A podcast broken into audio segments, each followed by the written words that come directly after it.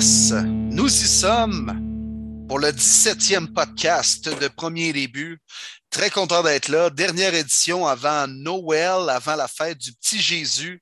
Pour Premier Début, mon nom est William Boivin, accompagné de Martin Saint-Jean et David Gilbert. Les boys, content de vous retrouver, puis content de, de jaser de foot, mais changer les esprits dans cette semaine, on va se le dire, weird. Oh, oh, oh, oh, oh! Joyeux Noël à vous tous qui avez Jonathan Taylor dans vos fantasy. Félicitations, vous êtes en demi-finale. Oh, oh, oh, oh, oh! Hey, moi, je peux dire que je joue contre lui en demi-finale puis je la trouve pas drôle. Oh! Moi, je peux dire que je suis très, très content de l'avoir dans mon équipe. Ouais, Ah mais- oui, c'est un game changer, là. Incroyable. Hey, mais euh, si bas, les fantasy, ça n'a pas été dur, ça n'a pas été facile à gérer, là, ça, là, de- les euh, deux dernières semaines, mettons, là. Calvaire. Complètement fou. Ça, j'ai vraiment hâte de voir pour le reste euh, des games. Le reste des fantasy aussi, parce qu'il y en a que c'est des fantasy euh, pas comme le mien à 100$, là, à 1000, 10 000, 20 000. euh, hi, c'est inquiétant là, quand tu n'as pas ton line-up. Ouais. En tout cas, les boys, moi, je peux vous dire que ça va très bien. À la différence de vous, sais, vos équipes ont perdu. Denver a perdu contre Cincinnati. Les Browns ont perdu contre les Raiders. Ben là, ça Ah y est, ouais. mon équipe a gagné. Oui, oui, je m'identifie aux Lions. de- En fait, tout le monde m'identifie aux Lions de Détroit. Maintenant, là, les Lions bleus. Euh, puis là, c'est ce qu'on on disait. Je, je m'achète un chandail des Lions bleus. C'est fait. Euh, je vais m'acheter celui de Calvin Johnson parce que j'avais le choix entre ça et Jared Goff. Euh, Non, non, non, non, non. faut que ce soit un joueur actif. Non, non, non. Écoute, Non, non, voyons donc, là, c'est trop facile. C'est comme dire, ah, j'aime Jonathan Taylor, mais je vais prendre un chandail de Peyton Manning avec les Colts. Non, non, ça marche pas, là. OK, ben quel joueur actif présentement au niveau des Lions de Détroit, ça vaut la peine de dépenser pour? Penny. Sowell? Non, mais tu sais, j'aime bien Sewell, mais tu sais, je, je sais pas. j'ai- Faudrait que. Je, je, je- je sais pas, peut-être que je vais attendre le repêchage. Peut-être que les Lions vont aller chercher un joueur qui m'intéresse pas mal. Tu sais, euh, je me verrais bien avec un chandail. Ben oui. Refusé, c'est maintenant ton équipe, Oh les Lions, pas au moment du repêchage. Ouais, c'est ça, c'est là, c'est right fucking now. Là, c'est l'équipe à Dave, les Lions. Depuis quand c'est bleu, aïe. un lion? Ben, moi, j'ai une bonne idée, les boys. J'ai une bonne idée, les boys. Je vais laisser nos auditeurs, nos fans voter. On Ah va oui. starter ça demain soir. On va le laisser ouvert trois jours. Je vais le mettre sur mon fil Twitter. Les gens vont déjà avoir commencé à écouter ce podcast-là. Et les gens vont voter pour le chandail que Dave va avoir d'ici quelques semaines de ses lions bleus. Non, non, mais il y a des choix intéressants quand même. Non, Hawkinson. Hawkinson. Hawkinson, ben oui. Jared Oui. Goff, numéro un overall pick. Non, non. Non, mais on, on aime bien Ah, rire gars, de je veux Goff. voir Dave avec un gilet des lions bleus. Ah, Écoute, peut-être que, sa boys. femme lui a déjà acheté, là, on ne sait pas. Là. Ça va peut-être être son cadeau le 25. Là. Je confirme que s'il y a ça qui arrive chez nous, je vais être grandement surpris. On aime bien ramasser Goff, mais honnêtement, depuis deux, trois semaines, euh, pas grand-chose à dire. Non, il va bien. Sincèrement, en fait, les Lions, Ah. Euh, on, a beau, on a beau les niaiser, ils jouent du gros football. Euh, on va en parler là, quand on va faire le retour, mais j'ai j'ai été, je suis impressionné par cette équipe-là. Puis, euh, est-ce que c'est une équipe qui surprend parce que les équipes le- les prennent à la légère ou c'est parce qu'ils jouent vraiment bien? Ça sera à voir dans les prochaines semaines. Mais non, euh, agréablement surpris. Puis moi, je suis sur un nuage. Tu sais, pendant que vous autres, euh, vous êtes en train de, de, de déprimer un peu, d'essayer de comprendre ce qui s'est passé. Moi aussi, j'essaie de comprendre ce qui s'est passé, mais c'est dans du positif. C'est ça qui est le fun. Ben, de comprendre ce qui s'est passé. là. Je pense que la réponse est assez claire avec mon équipe. Si bol, tu connais ton football mieux que ça, David Gilbert. Là? Je suis 100 d'accord avec Ah. toi, mais Mais ben, les Lions, ils n'ont pas juste gagné, ils ont planté les cards. Ouais, Je sais pas, je l'avais collé à mon frère en plus dimanche matin. Je fais check bien ça, les Lions vont battre les cards. c'est ce qui est arrivé. Et regardez le Aïe, supporting aïe. cast aussi, c'est fou. Là. Swift n'était pas là, Jamal Williams n'était pas là, c'était Chase Reynolds, c'était Josh Reynolds, c'était Said Brown, Hawkinson n'était pas là. C'est comme, what the fuck? Ouais. Très Ben, ça, c'est euh, rien pour calmer notre ami Mathieu Labbé, hein, qui. euh, on on l'a même bien répondu à sa question, dont toi, Dave, de faire tu sais, calme-toi, ça va aller bien, t'es une bonne équipe, et c'est vrai. Et finalement, quelques jours plus tard, il se fait pas juste perdre, là, se faire péter par les lions bleus. Là, tu sais, c'est ouf, faut le faire, mais dans le mauvais sens. Là. Je peux-tu revenir sur euh, la- le, le- le coach, Cliff Kingsbury, dire comme euh, ce gars-là, il n'a pas sa place comme coach d'une équipe de la NFL, que ce gars-là, clairement, là, rendu à la Alors, semaine. relax. là. Non, non, à la semaine 15, quand tu as littéralement là, une place en série on the line et tu ne prépares pas ton équipe adéquatement pour affronter les Lions de Détroit, là, là, le monde va dire Ah oui, mais Diop n'était pas là. Mais comme tu disais, Martin, de l'autre bord, là, Swift n'était pas là, Hawkinson n'était pas là, puis les Lions les ont humiliés. Puis là, sincèrement, là, il n'y a plus aucune équipe dans la NFL qui va regarder les, euh, qui va regarder les Cards puis qui va les prendre au sérieux parce que cette équipe-là a perdu contre les Lions de Détroit. Ouais. Plus ou moins d'accord avec ton argument. là. Il y a toujours des matchs comme ça où tu les échappes, puis ça a été un match piège dans l'année, puis après ça, tu regardes euh, à- en faisant le bilan de la saison pourquoi qu'on a échappé cette rencontre-là? Tu sais, Kyler Murray n'a pas joué une bonne. là. Moi, je pense pas qu'il faut enterrer immédiatement les Cards parce qu'ils ont perdu contre les Lions un dimanche donné. C'était humiliant et inadmissible. Mais je suis pas prêt à dire que les Cards, il faut les enterrer, puis Kingsbury n'a pas sa place comme coach dans la NFL. là. faut exagérer, mais exagérer égal aussi. Là. Mais, Ma- Martin, est-ce que les Cards vont faire les séries? Parce que là, il reste des games contre les Ben Colts, oui. contre les Cowboys et les Seahawks. Ça va être tough. Ils ont perdu la division tant qu'à moi, c'est sûr, c'est les Rams. Ils vont finir wild card 6 ou 7e. Mais Matt Labé avait une question la semaine passée. Il disait Est-ce qu'il faut commencer à avoir peur à penser aux Steelers l'année passée? Je disais Ah, je pense pas. Puis là, la façon que j'ai vu cette semaine, il commence à croire que peut-être finalement, parce qu'effectivement, oui, toutes les équipes ont des blessures, mais eux, ça paraît grandement. On parle beaucoup de DeAndre Hopkins, mais je m'excuse, moi, je vais parler de Rodney Hudson, qui était une Mhm. grosse acquisition. Le centre qui n'était pas là encore une fois cette semaine, ça l'a grandement paru. Puis Cliff Kingsbury, c'est simple. Arrête de penser que tu es plus gros que la game. Arrête de faire du play calling. Lâche ça. Embauche un aussi. Ça serait le meilleur mot à faire selon moi. À après ça, tu vas pouvoir vraiment juger est-ce que Kingsbury est un bon head coach. Je pense que là, ce n'est pas le moment de juger cette question-là. Mais il y a des petits trucs qui devront être réglés dans la saison morte, mais il reste encore beaucoup de football. Mais les blessures commencent vraiment à m'inquiéter parce qu'on n'a pas de profondeur en Arizona. Ça va être de savoir comment ils vont rebondir contre les Colts. Gros duel lors de la journée de Noël. Fait que ça, ça va être intéressant de voir. C'est, c'est bien beau de, de- de- connaître une contre-performance, mais c'est de comment tu réponds à ça. Moi, j'ai bien hâte de voir les Cards. Exact. Puis imaginez, ils ont accordé 112 verges à Chase Reynolds. Ça va être quoi, Jonathan Taylor? Aïe, aïe, aïe. J'espère que ça ne sera pas trop, boy. sincèrement. Ben, moi, je souhaite un 200. Je souhaite juste 200 verges. Juste ça. Juste ça. Avec un petit 2-3 touchés. là. Ah, il y a 500 verges de plus que le deuxième, je pense, au nombre de verges accumulées là, au niveau des running backs. Ça... Sérieux, c'est, c'est, c'est dominant. Là. C'est fou. Ouais. C'est fou. Hey, Will, Ok. tu voulais commencer le podcast avec un jeu? Ouais, ouais, ouais, ouais, donc, thématique de Noël, les gars. Si on est là-dedans, là, faisons la distribution de cadeaux, de souhaits de Noël à des joueurs, une organisation, un coach. Ça peut être un cadeau qui récompense cette personne ou cette équipe ou euh, un cadeau qui peut être empoisonné ou un cadeau de grec aussi, en quelque sorte. Alors, euh, je sais pas, Dave, où tu vas t'en aller. Ça se peut que ce soit en direction d'une équipe qui a un chandail bleu, je ne sais pas. Oui, oui, oui. Amusons-nous, les gars, avant de faire les recaps de la dernière semaine et nos prédictions de la f- prochaine semaine. Euh, Allons-y avec une distribution de cadeaux. On met notre, euh, on met notre, euh, notre tuc, puis on fait notre Santa Claus, les boys. Ah, écoute, mon Will, euh, tu m'as amené directement où je m'en allais parce que tant qu'à être maintenant le premier fan numéro un des Lions de Détroit, s'il y a d'autres fans des Lions de Détroit, des Lions bleus au Québec, écrivez-moi, man. Je fais partie de votre, votre bandwagon, je fais partie de votre, club maintenant. Je, l'accepte à 100% je suis complètement dedans. Euh, ce que je vais souhaiter comme cadeau pour les Lions, c'est de terminer la saison avec deux victoires sur trois, de terminer la saison, non pas avec le premier, non pas avec le deuxième, mais le troisième, quatrième ou cinquième choix au repêchage, parce qu'on va en avoir gagné. C'est une équipe qui joue fort, qui joue euh, intensément pour son coach. On a des games contre les Falcons. Je leur souhaite une victoire contre les Falcons au lendemain de Noël, au Boxing Day. Euh, je leur souhaite une victoire contre les Seahawks à Seattle. Quoi que ça va être plus difficile?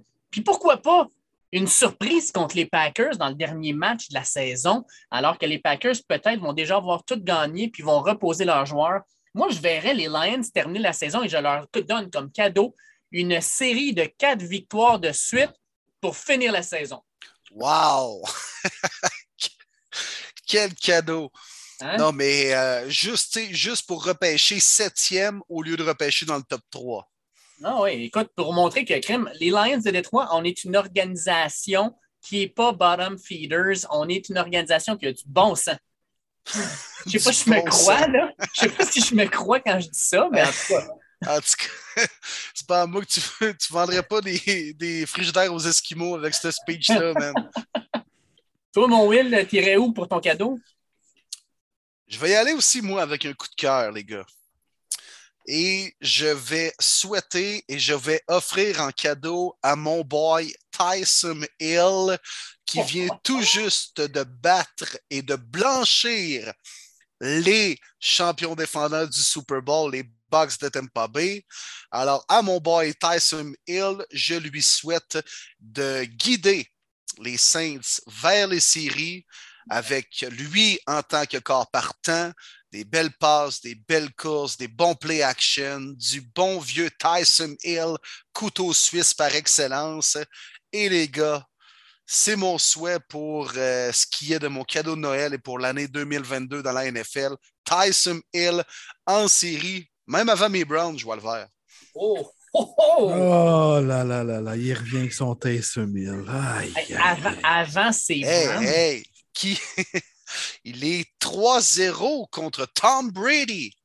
Hein? Qui peut se vanter d'avoir cette fiche-là contre The GOAT? Reste-toi, Marty. Tu t'en vas de quel bord? Moi, les boys, je m'en vais à Baltimore. Ce que je souhaite à Noël pour les Ravens, c'est un botteur. Parce que clairement, on ne fait pas confiance en notre botteur pour toujours y aller pour deux. Leur souhaites-tu la, la- la réussite d'une conversion pour deux? Ah, c'est vrai, ils ont juste le meilleur botteur de l'histoire. Excusez-moi, les Par boys. chance qu'ils ont le meilleur, hein? Ah, barouette. Ah, ben ouais, j'ai hâte qu'on revienne là-dessus, mais je vais faire une petite blague là-dessus. Euh, mais moi, j'ai avec mon cœur, tout simplement. Euh, le plus beau cadeau qui peut arriver à Denver, c'est tout simplement un bon corps arrière durant la prochaine saison morte. Je pense que tous les fans des Broncos vont être d'accord avec moi. On l'a vu encore une fois en fin de semaine contre les Bengals. Tout ce qui manque, c'est la pièce maîtresse, soit le corps arrière, pour pouvoir amener cette équipe-là ailleurs, parce que la défensive est là. Le jeu au sol est là, mais le jeu aérien est complètement nul. Donc, s'il vous plaît, un corps à Denver. Nice. Ça fait pas mal, pas mal six ans que tu as le même souhait de cadeau, dans le fond, Marty. Hein? Effectivement. À chaque année, on me donne un putain. Tu sais, c'est comme, mettons, tu demandes Ah, tu sais, je peux avoir un, un PS5. Ben oui, pas de problème, tu le déballes, tu as un PS2. Sacrement, j'en ai trois autres PS2. Voyons, c'est une PlayStation, c'est quoi la différence? oui, c'est ça. Ou tu sais, des fois, une même mé- affaire. méga grosse boîte lourde, mais ultimement, c'est juste des pocs qu'il y a dedans, puis c'est une carte cadeau pour aller au IGA, genre. T'es- déçu, man. C'est qui qui donne ça des cartes cadeaux du IGA? Non, puis même, carte cadeau d'IGA, dans le fond, c'est quand même un bon cadeau, là, tu sais. Teddy Bridgewater puis Drew Lock, c'est plus du calibre maxi, on s'entend, là. Ah, absolument. Géant. C'est drette, là, je m'en allais dire. Ah ouais, géant Rossi, man, Rossi. Rossi. Y a-t-il de la bouffe là, Rossi? oh, ben le bon vieux Sellers. Oh, aïe, aïe, aïe, aïe, aïe. Bon, ben, euh, avec tout ça, les boys, on rentre-tu dans notre rou- routine euh, Oh que de la semaine? Ah ouais, oh que go. oui, On avec parti. un autre prime time solide, les boys. Je le dirai jamais assez comment on a été gâtés cette année sur les prime time. Ça n'a pas de sens. Jeudi dernier, les Chiefs et les Chargers à LA, c'était incroyable. Dave, je te laisse partir la balle. Écoute, euh, game de fou, 100% d'accord avec toi, mais sincèrement, là, les gars d'analytique, de statistiques, un moment donné, là, il y a des coachs qui, vont devoir leur, dire les boys, arrêtez, je vais avec mon gut feeling. Brandon Staley, d'y aller trois fois en quatrième et les buts, de manquer les trois fois. Puis, tu sais, mettons que tu fais, parce que, mettons, je ne sais pas, tu es à ligne de deux, début, tu milieu du troisième quart, tu décides d'y aller, ben, tu as un avantage parce que si tu le manques, l'autre équipe commence sa drive à partir de la ligne de deux. Fait qu'ils sont loin puis ont 98 verges à faire. Mais à la fin d'une demi, tu fais ça, ben, le problème, c'est qu'une fois que tu manques ton coup, ben, tu n'as aucun avantage. Tu n'as juste pas fait de points. L'autre équipe a le momentum. puis ils reviennent, puis crime, ils n'ont pas eu à faire 98 verges pour aller faire un toucher. Fait que j'ai pas vraiment aimé ça, mais pour les Chiefs, je m'en allais dire, tu sais, c'est un retour à la normale pour Hill, pour Kelsey, pour Mahomes. Mais là, ce qu'on apprend, c'est que Hill et Kelsey, COVID protocols, sont pas sûrs de faire le match en fin de semaine. Ça, ça va faire mal. Mais euh, les Chiefs, vraiment, m'ont impressionné. Euh, puis non seulement impressionné, mais je pense qu'ils ont fait peur à bien des équipes dans l'AFC en se disant Oh, ils sont peut-être de retour. Là. Ben là, peut-être de retour, man. Ils sont 10-4 et sont premiers de la conférence. Là. Je pense qu'on peut vraiment dire qu'ils sont back et pas à peu près. Là. Hein? Les good old Chiefs sont de retour. À qui sont les Chiefs? À qui sont les Chiefs? Ils sont à Patrick fucking Mahomes. Oui. Et Kelsey, quel match monstrueux, là, sérieusement. Là. Il fait le toucher quoi, égalisateur avec une 28 à faire et le toucher victorieux en prolongation. Qui dit mieux? Ben, qui dit mieux? Moi, je dirais Jonathan Taylor. Puis il faut que, c'est Martin qui doit en parler parce qu'il est sur son fantasy, puis ça l'a aidé à se qualifier en demi-finale. Colts qui battent les Pats 27-17. Pour toi, Marley, est-ce que présentement les Colts, c'est l'équipe que tu ne veux pas affronter, peu importe ce qui se passe en série? 100% Moi, honnêtement, j'en ai parlé la semaine passée, j'en reparle encore cette semaine. Carson Wentz, un match atroce. Trouve le moyen de battre les Pats qui sont en feu. N'as pas besoin de trop y en demander. C'est sûr qu'il ne peut pas répéter la même performance en série parce que je pense que tu peux continuer à gagner de cette façon-là. Mais Jonathan Taylor, il était très bien contenu par la def de Bill puis les Pats jusqu'à la fin du quatrième quart. Il me donnait seulement 8 points fantasy. Et encore une fois, bang dans vos faces, 67 verges. S'il le run, a porté leur ballon, qui a couru le plus vite, je ne sais plus, c'est-tu 23,1 000 à l'heure, je crois, ou quelque chose de genre. Euh, cette année dans la NFL, c'était incroyable comment il voulait aller chercher ce toucher-là. Puis moi, avec, je sautais devant mon salon. Ah oui, cours, cours, cours, cours, cours! J'étais assez heureux de voir ça, mais honnêtement, statement game, les boys. On le sait, les Pats, ça jouait bien. Euh, c'était l'équipe qui était probablement le plus en feu avec les Chiefs dans la FC. Euh, les Colts ont, ont contrôlé cette rencontre-là avec le temps de possession et tout ça. Mac Jones a été coussi ça. Première demi, je ne l'ai vraiment pas aimé. Deuxième demi, il a bien répondu avec les ajustements de Bill. Euh, mais encore une fois, euh, la défensive, Darius Leonard. Oh my God, mm. que j'ai aimé sa rencontre. Il était partout. Il sentait le ballon vraiment. C'était incroyable. J'ai vraiment, vraiment aimé son match. Euh, c'est la, façon de gagner en playoff, hein, les boys. Bien courir le ballon, bien jouer défensivement. Top 10 dans les points en def et en attaque. Donc, euh, c'est une équipe qui me fait peur, effectivement, pour les séries. Est-ce que, est que tu penses que les Colts viennent de servir la même recette aux Pats que les Pats avaient servi à Buffalo? Ben, moi, je m'en allais là, les gars. parce que les Pats se sont fait prendre à leur propre jeu. Sais, Wentz tente 12 passes pour en réussir 5, mais tu te fais piler d'en face par le jeu au sol.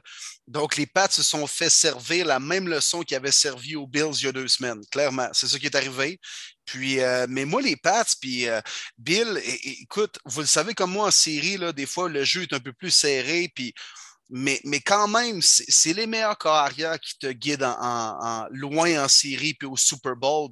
C'est sûr que Mac Jones n'est pas du calibre de Herbert, de, de Mahomes et compagnie présentement, mais donne-y un peu plus de lousse. Ça a été conservateur, les Pats. Là, au moment où c'était 17-0, 20-0, il fallait revenir dans le match. Ils l'ont quand même fait un peu au quatrième quart, même si ça n'a pas été plus ou moins serré. Là. Mais je ne sais pas, il va falloir peut-être ouvrir un peu plus notre plan de match si on veut espérer battre des clubs comme les Chiefs en série. c'est bien beau de jouer conservateur, mais ils ne pourront pas gagner 14-10 euh, euh, comme ils l'avaient fait contre les Bills il y a deux semaines. Oui. Puis, tu sais, pour une défensive des Pats, ben, ils ont vécu ce que la défensive des Bills a vécu contre eux il y a deux semaines, c'est-à-dire, tu sais exactement ce qui s'en vient, puis tu peux rien faire. Ils ont quand même bien joué, par contre, honnêtement. Jusqu'au quatrième quart, la dev des Pats, je trouve qu'elle a quand même bien joué, elle a bien contenu. Elle voulait essayer de forcer vraiment Wentz à lancer sur les troisièmes jeux. Mais la fameuse grosse course avant la deux minutes, ça, ça les a juste complètement tués.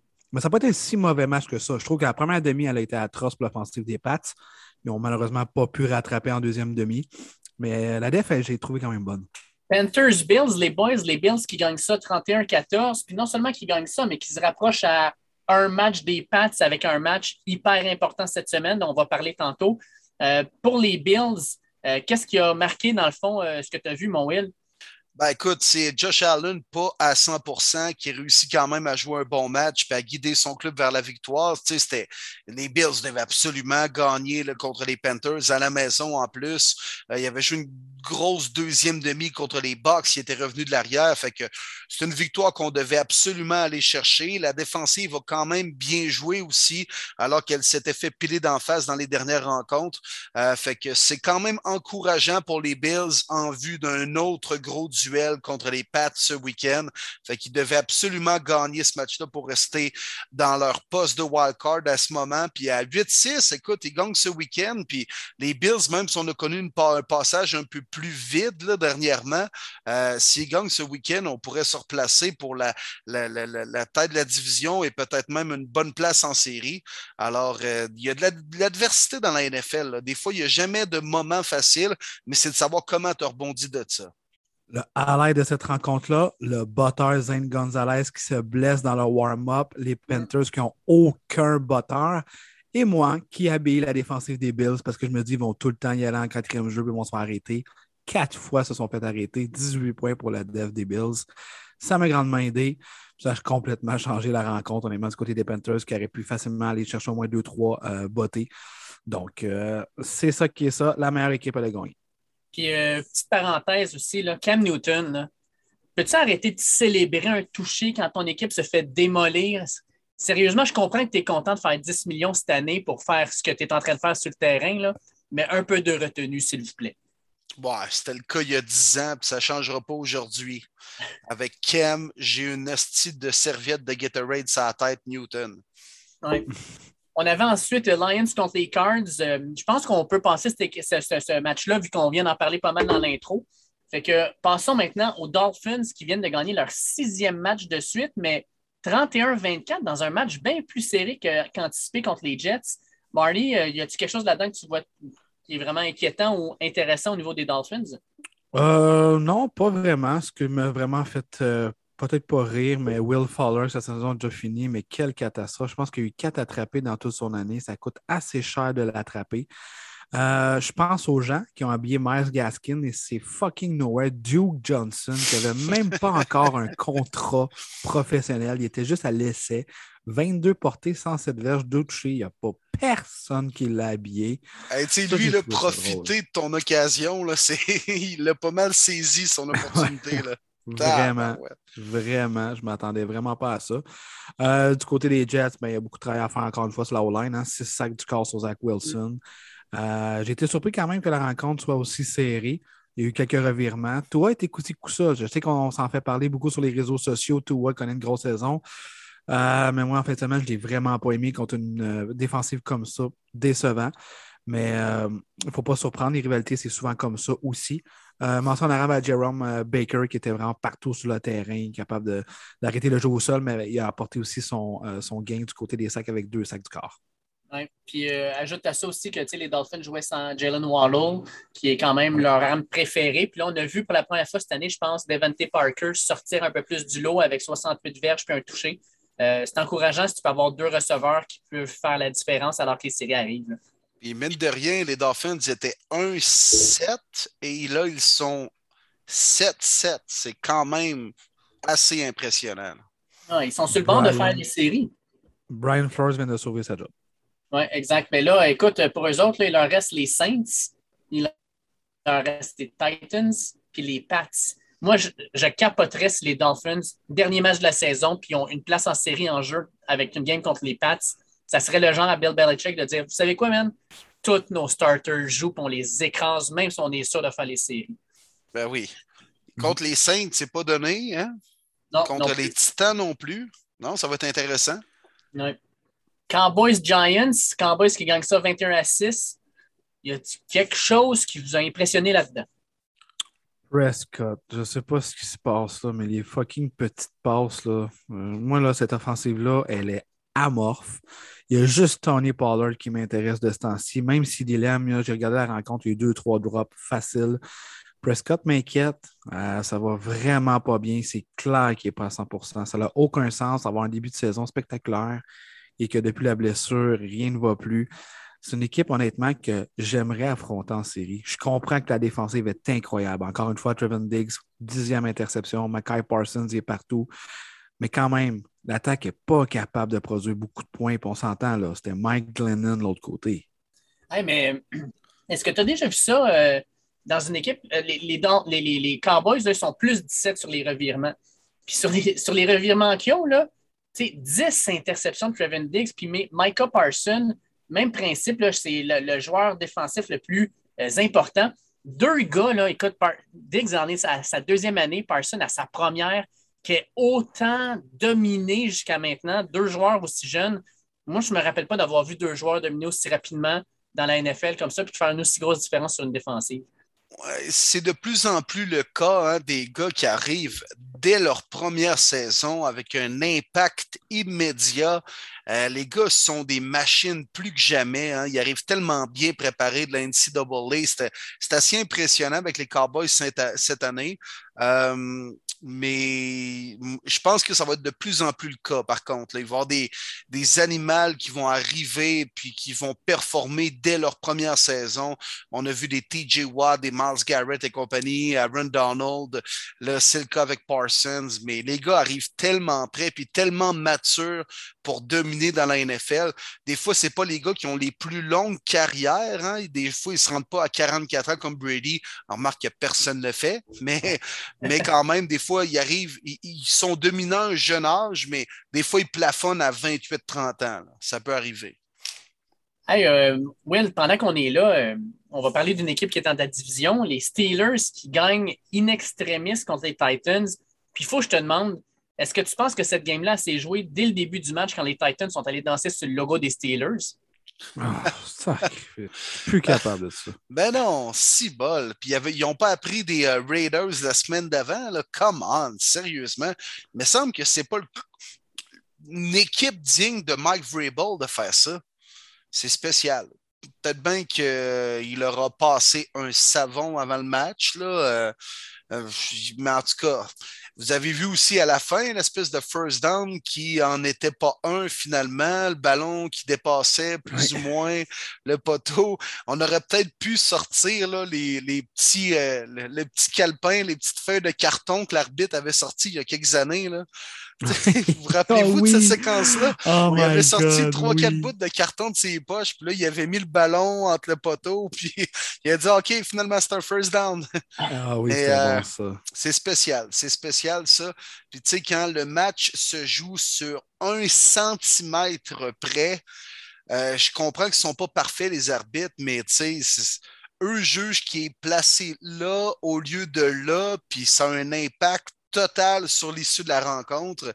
C'est, euh, je pense que pour de vrai, c'était un first down, puis c'est ce que je souhaitais.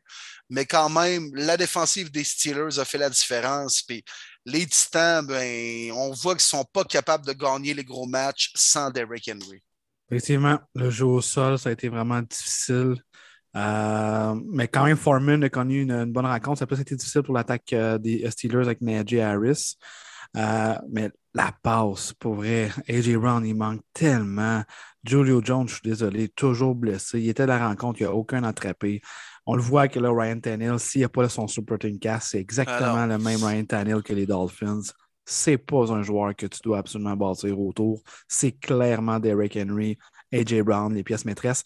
Bonne nouvelle pour les Titans. AJ Brown devrait être de retour euh, euh, possiblement demain contre les Niners. On attend la confirmation, mais ça devrait être fait. Euh, du côté des Steelers, ça n'a pas été beau offensivement, les boys. Pour vrai, là, une victoire qui sont bien, bien, bien heureux, mais oh, merci à la défensive d'avoir été partout. TJ Watt, un sac et demi, malheureusement encore blessé. C'est fou pareil pour le nombre de snaps, la pression qu'il est capable d'emmener. Ça me fait capoter, ce joueur-là, comment il est dominant. Mais euh, Big Ben, euh, il est temps que ta saison finisse. D'ailleurs, TJ Watt, je lève mon chapeau parce qu'avec ses 1,5 sacs du corps, il vient de battre le record de tous les temps pour les Steelers pour les sacs en une saison puis il a joué uniquement 12 matchs cette année à cause des blessures. Fait qu'en 12 matchs, il a battu le record des Steelers. Puis on s'entend, là, c'était pas des poireaux qui avaient ces lignes défensives des Steelers dans les dernières années. C'est ça.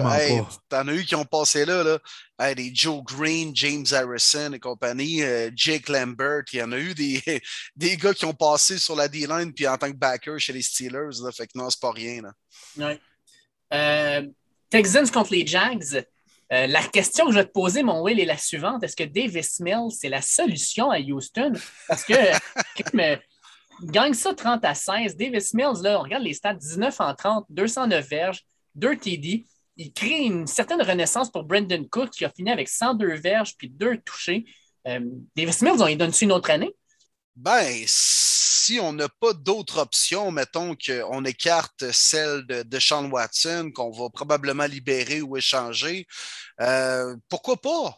Pourquoi pas? Euh, fait pas si mal dans les circonstances. C'est un gars qu'on a envoyé dans le gueule du loup même un peu trop rapidement au début de saison après la blessure à Tyrod Taylor. Puis il fait pas si mal. Il a du potentiel. C'est un gars qui jouait à Stanford, hein, si je me trompe pas, puis euh, était quand même pressenti pour être un choix de deux, troisième ronde. Finalement, il est sorti en troisième.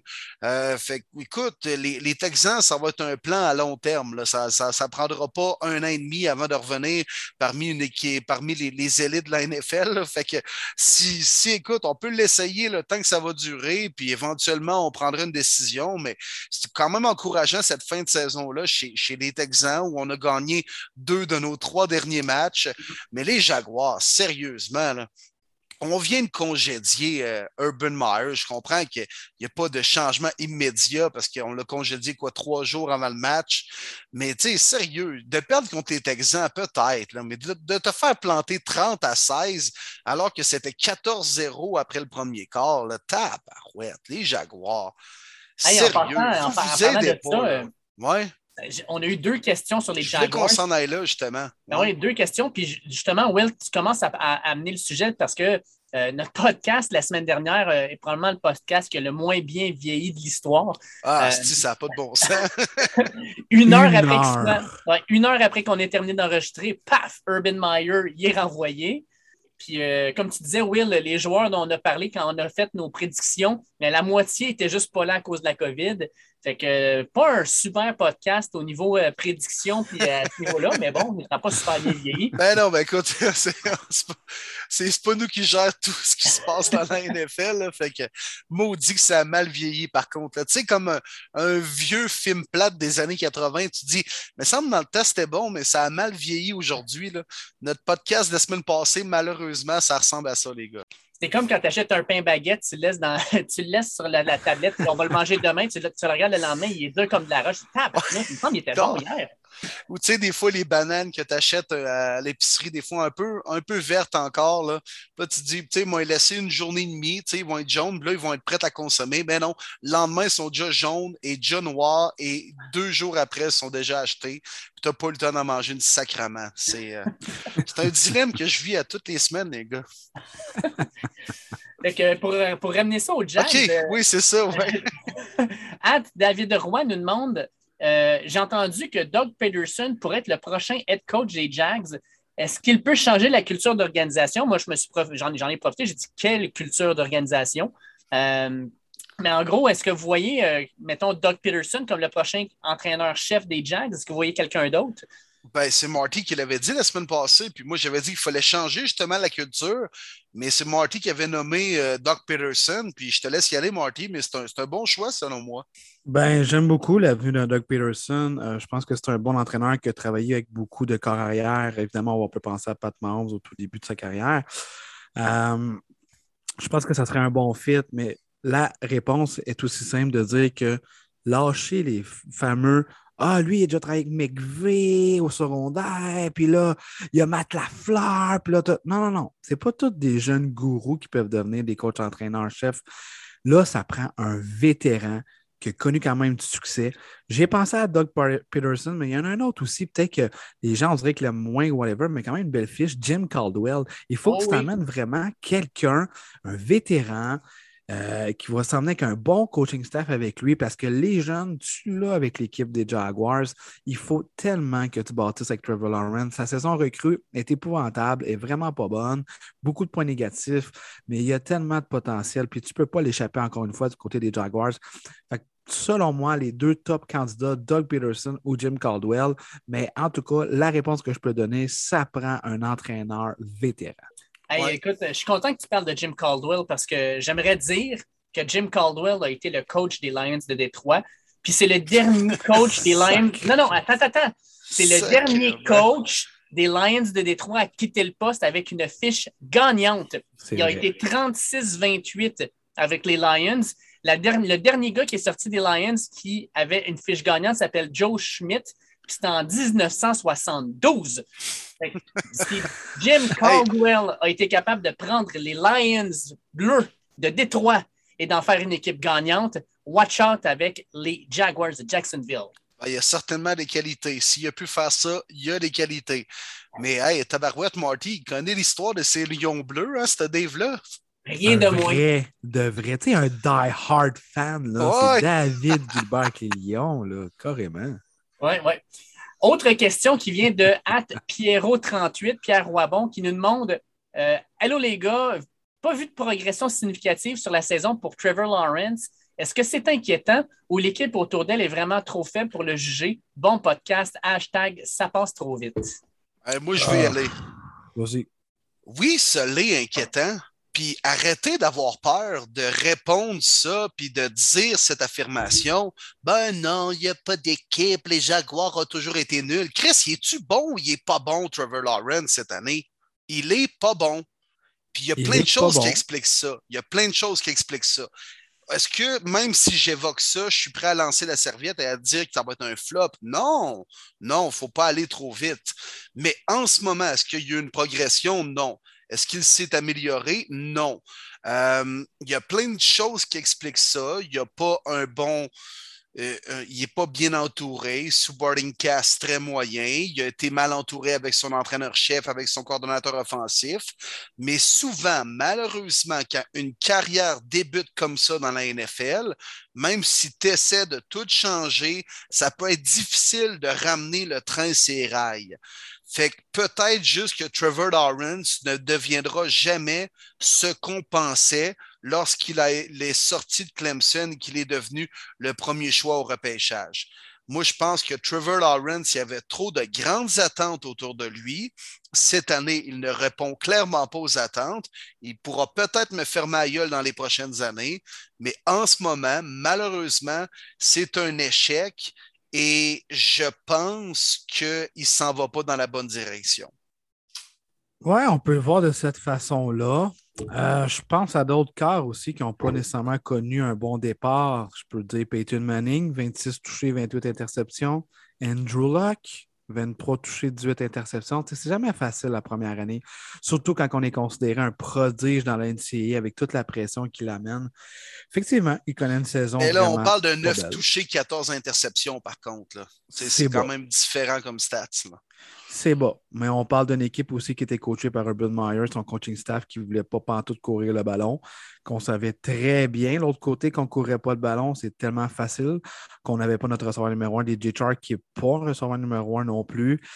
Je ne veux pas donner des excuses comme tu dis, Will. Mais c'est trop facile. C'est trop facile de dire que Lawrence a tout le potentiel, mais qu'il n'a juste pas performé à cause qu'Urban Meyer c'est un mauvais coach. Et c'est le cas.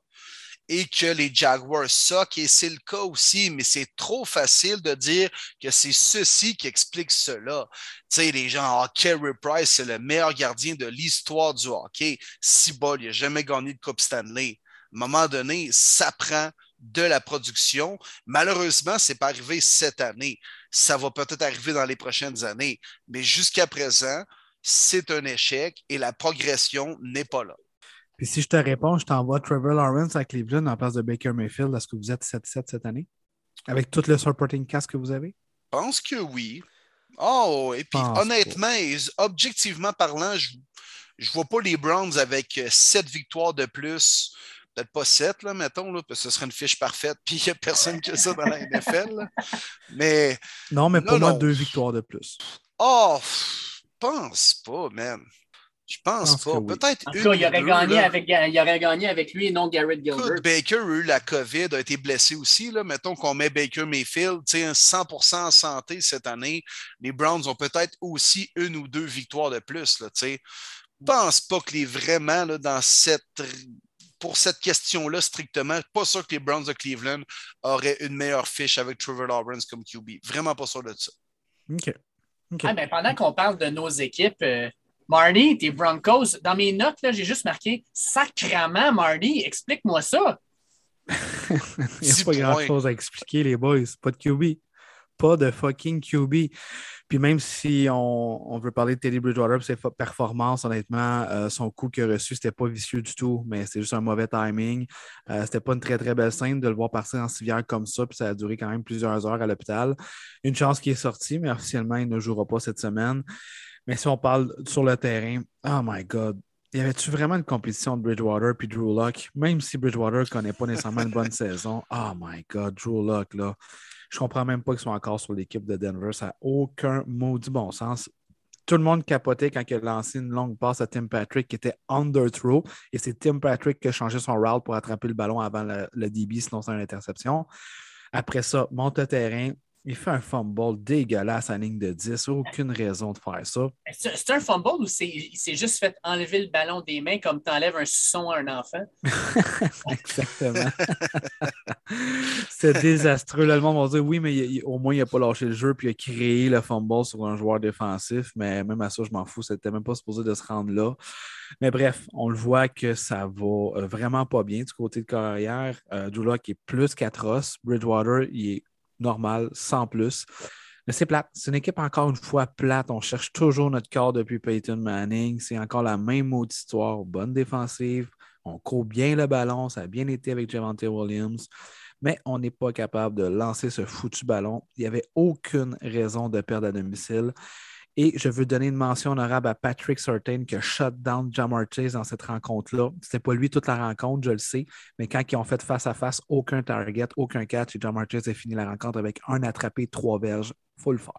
Écoute, mon, euh, mon Marty, euh, on a eu deux questions. La première, euh, par rapport à ce match-là, elle, va directement à toi parce qu'on a parlé de Javante Williams. At Farmer Will 9 nous demande est-ce que Javante Williams, c'est le prochain porteur de ballon à exploser comme Jonathan Taylor a fait cette année? Ouh, Will, l'ami, là, tu me fais vraiment plaisir avec cette question-là. C'est haut. C'est haut de dire ça, Jonathan Taylor, quand même. Oui, Javante Williams va devenir automatiquement le numéro un l'année prochaine, même si Melvin Gordon a dit qu'il aimerait beaucoup signer à Denver et qu'il est prêt à accepter le rôle de 1B et tout ça. Euh, mais je pense pas. Je pense pas que ça va être dans le même calibre que Taylor. On n'a pas vu ça souvent. Il va être encore meilleur, mais je pense pas qu'il va faire encore partie de l'élite mais c'est un porteur de ballon que la façon qu'il joue, on adore en tant que partisan, mais ça peut être une carrière quand même courte. Euh, ça va être difficile après 5-6 ans, je crois. Mais pour le moment présent, il est vraiment incroyable, mais je ne suis pas prêt à dire qu'il est dans le talent de Jonathan Puis mon euh, Will, la prochaine est à toi parce que c'est ton boy de qui on parle. At Nico Baudouin nous demande pourquoi dans la ligue, personne ne parle de Trey Hendrickson? Il est rendu à 13 sacs du corps, puis il a égalisé un record de la NFL en faisant un sac dans un dixième match de suite. Pourquoi personne ne parle de lui? Très bonne question, soit dit en passant. Euh, ben, au moins, je suis content qu'on parle un peu de lui, non seulement par la question, mais aussi du fait qu'il a été sélectionné sur le Pro Bowl cette année. Donc, ses performances sont reconnues. Euh, il arrive un peu de nulle part, là, Trey Hendrickson. On ne peut pas le comparer au, vieux pass rusher, mettons, comme il y a eu Von Miller et compagnie, mais il y avait Terrell Sox dans les dernières années. Maintenant, on voit des gars comme Miles Garrett, TJ Watt. Euh, c'est des gars bon, qui ont été sélectionnés en première ronde. C'est des gars qui sont devenus des studs à leur première année.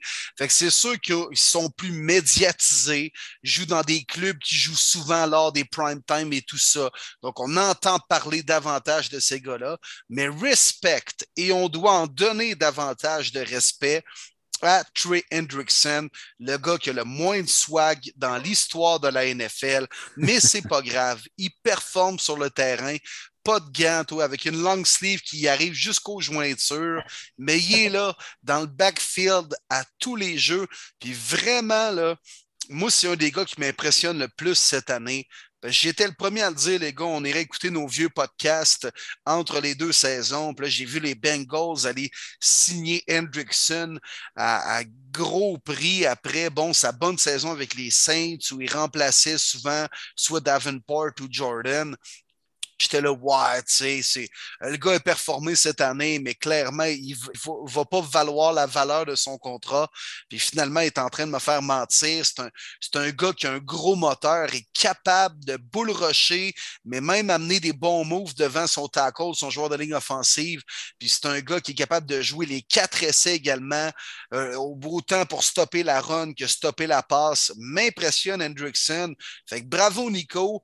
Euh, je pense qu'il va avoir plus de love s'il continue à performer de la sorte. Mais euh, ça reste un blanc qui n'a pas de gants puis qui n'a pas de swag. Fait que malheureusement, c'est pour ça qu'on n'en parle pas autant dans la NFL.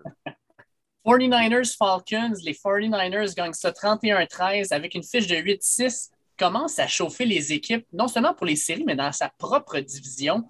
Euh, est-ce que les 49ers vont continuer à ce rythme-là? Puis pour les Falcons, là, ah, que c'est quoi ça? Euh, une, fiche de 6-8, mais comme tu disais, Marty, la semaine dernière, ça a l'air d'une plus d'une fiche de, de 4-10 que de 6-8. Moi, on dirait que ça ne marche pas dans ma tête que les Falcons sont à deux, deux games d'être à 500. Puis une autre chose qui ne marche pas dans ma tête, Cal Pitts est lui au Pro Bowl. C'est une vraie fucking joke, le Pro Bowl et que j'y accorde aucune attention. Les gens qui se vantent Ah, mon équipe, il y a huit joueurs Pro Bowl. C'est une ligue de chummy chummy.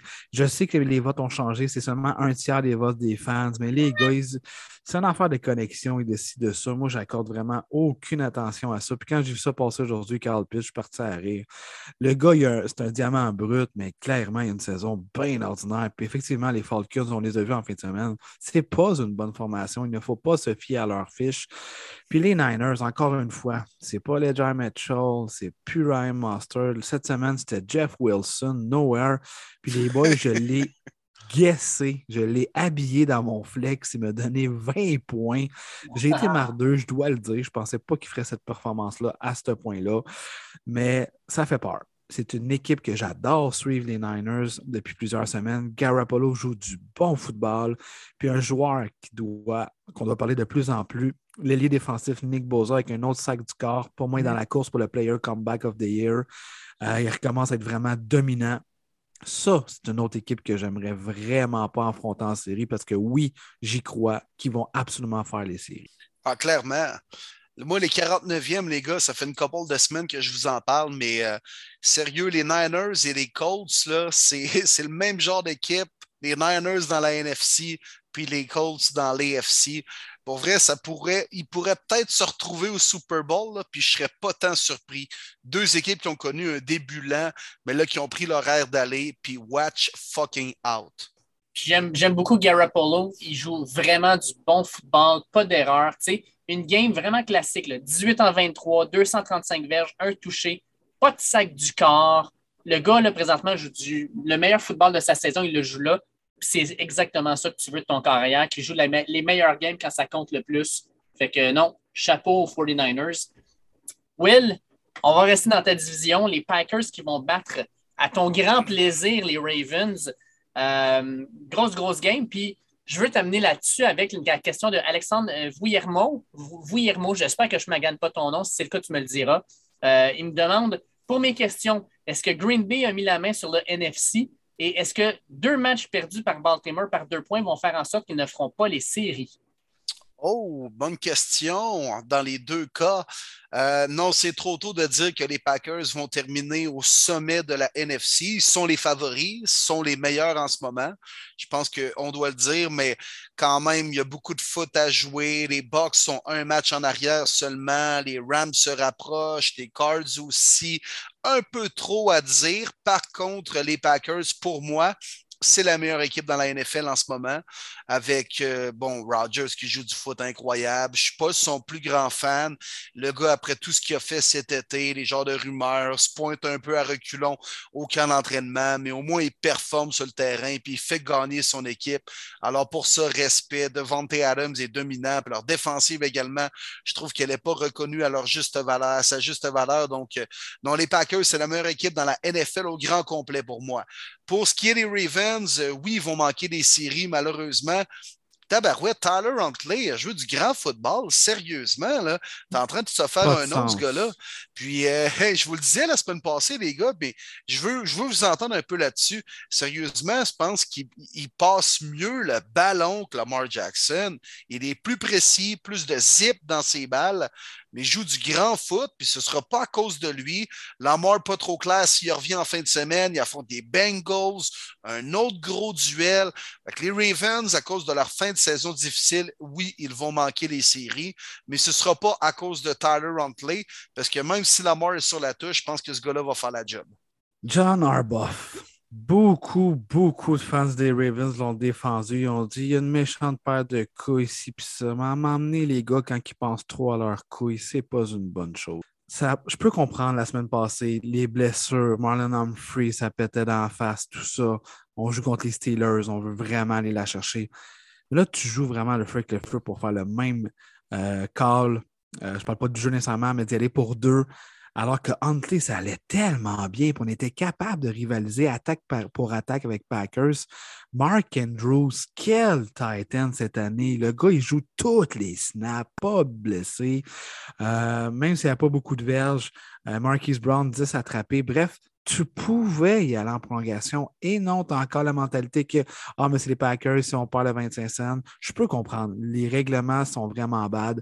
Mais là, tu viens de perdre deux fois au même jeu. Une fois, j'aurais compris, celle-là, je ne l'accepte pas.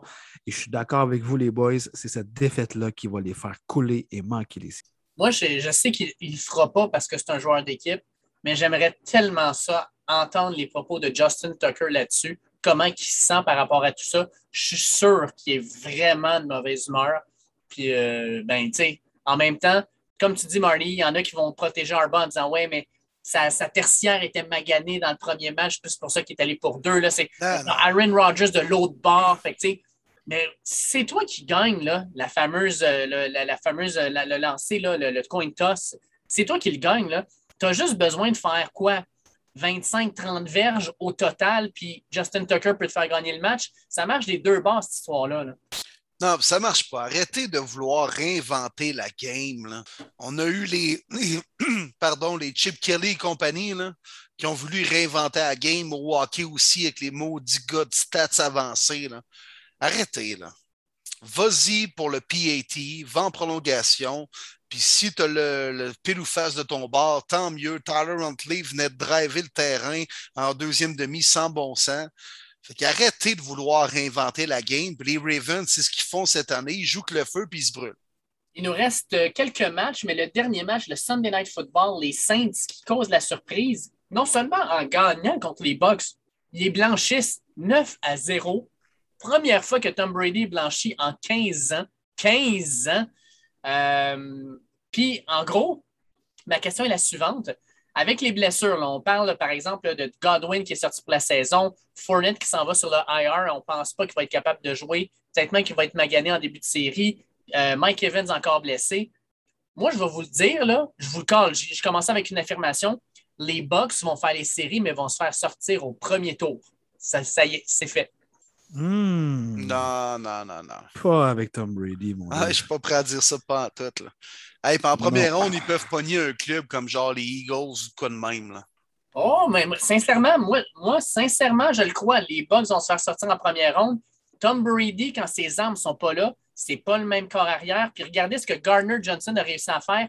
Il est rentré sous la peau de Brady. Puis dans ce temps-là, là, il devient un genre de petit pisseux là, qui est mauvais perdant qui engueule les, les, arbitres, qui engueule les coachs sur les entraîneurs, ces lignes. Puis ça, en passant, là, ça en passant un peu dans les médias. Je ne comprends pas que, par exemple, un Tyreek Hill court, fait un petit signe de peace, se fait donner une demande de 6 000 que, euh, euh, euh, voyons, je cherche son nom, le, wide receiver des, Cowboys de Dallas, le CD Lamb, se fasse suspendre, pas suspendre, mais se fasse mettre une amende de 10 000 pour faire un petit bye-bye à la fin d'un match. Puis Tom Brady, il envoie chier l'arbitre, euh, pas l'arbitre, mais le, coach des Saints sur les lignes de côté. Puis ça, hop là, on ferme les yeux. Il n'y a pas de problème là. Je ne comprends pas.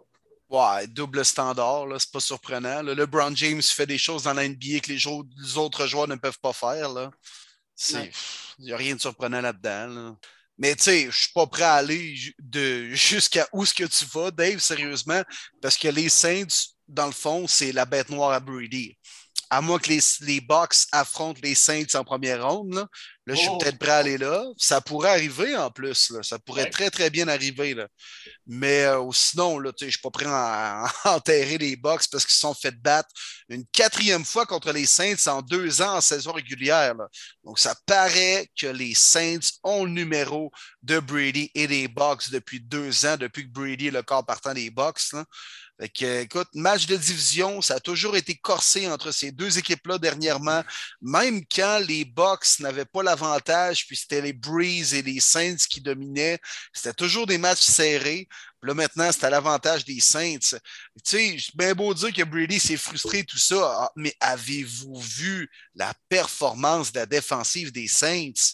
C'était hallucinant pression à quatre joueurs, pas de blitz, on se rendait encore arrière tout le temps, pas contre n'importe quelle ligne offensive, pas contre n'importe quel QB.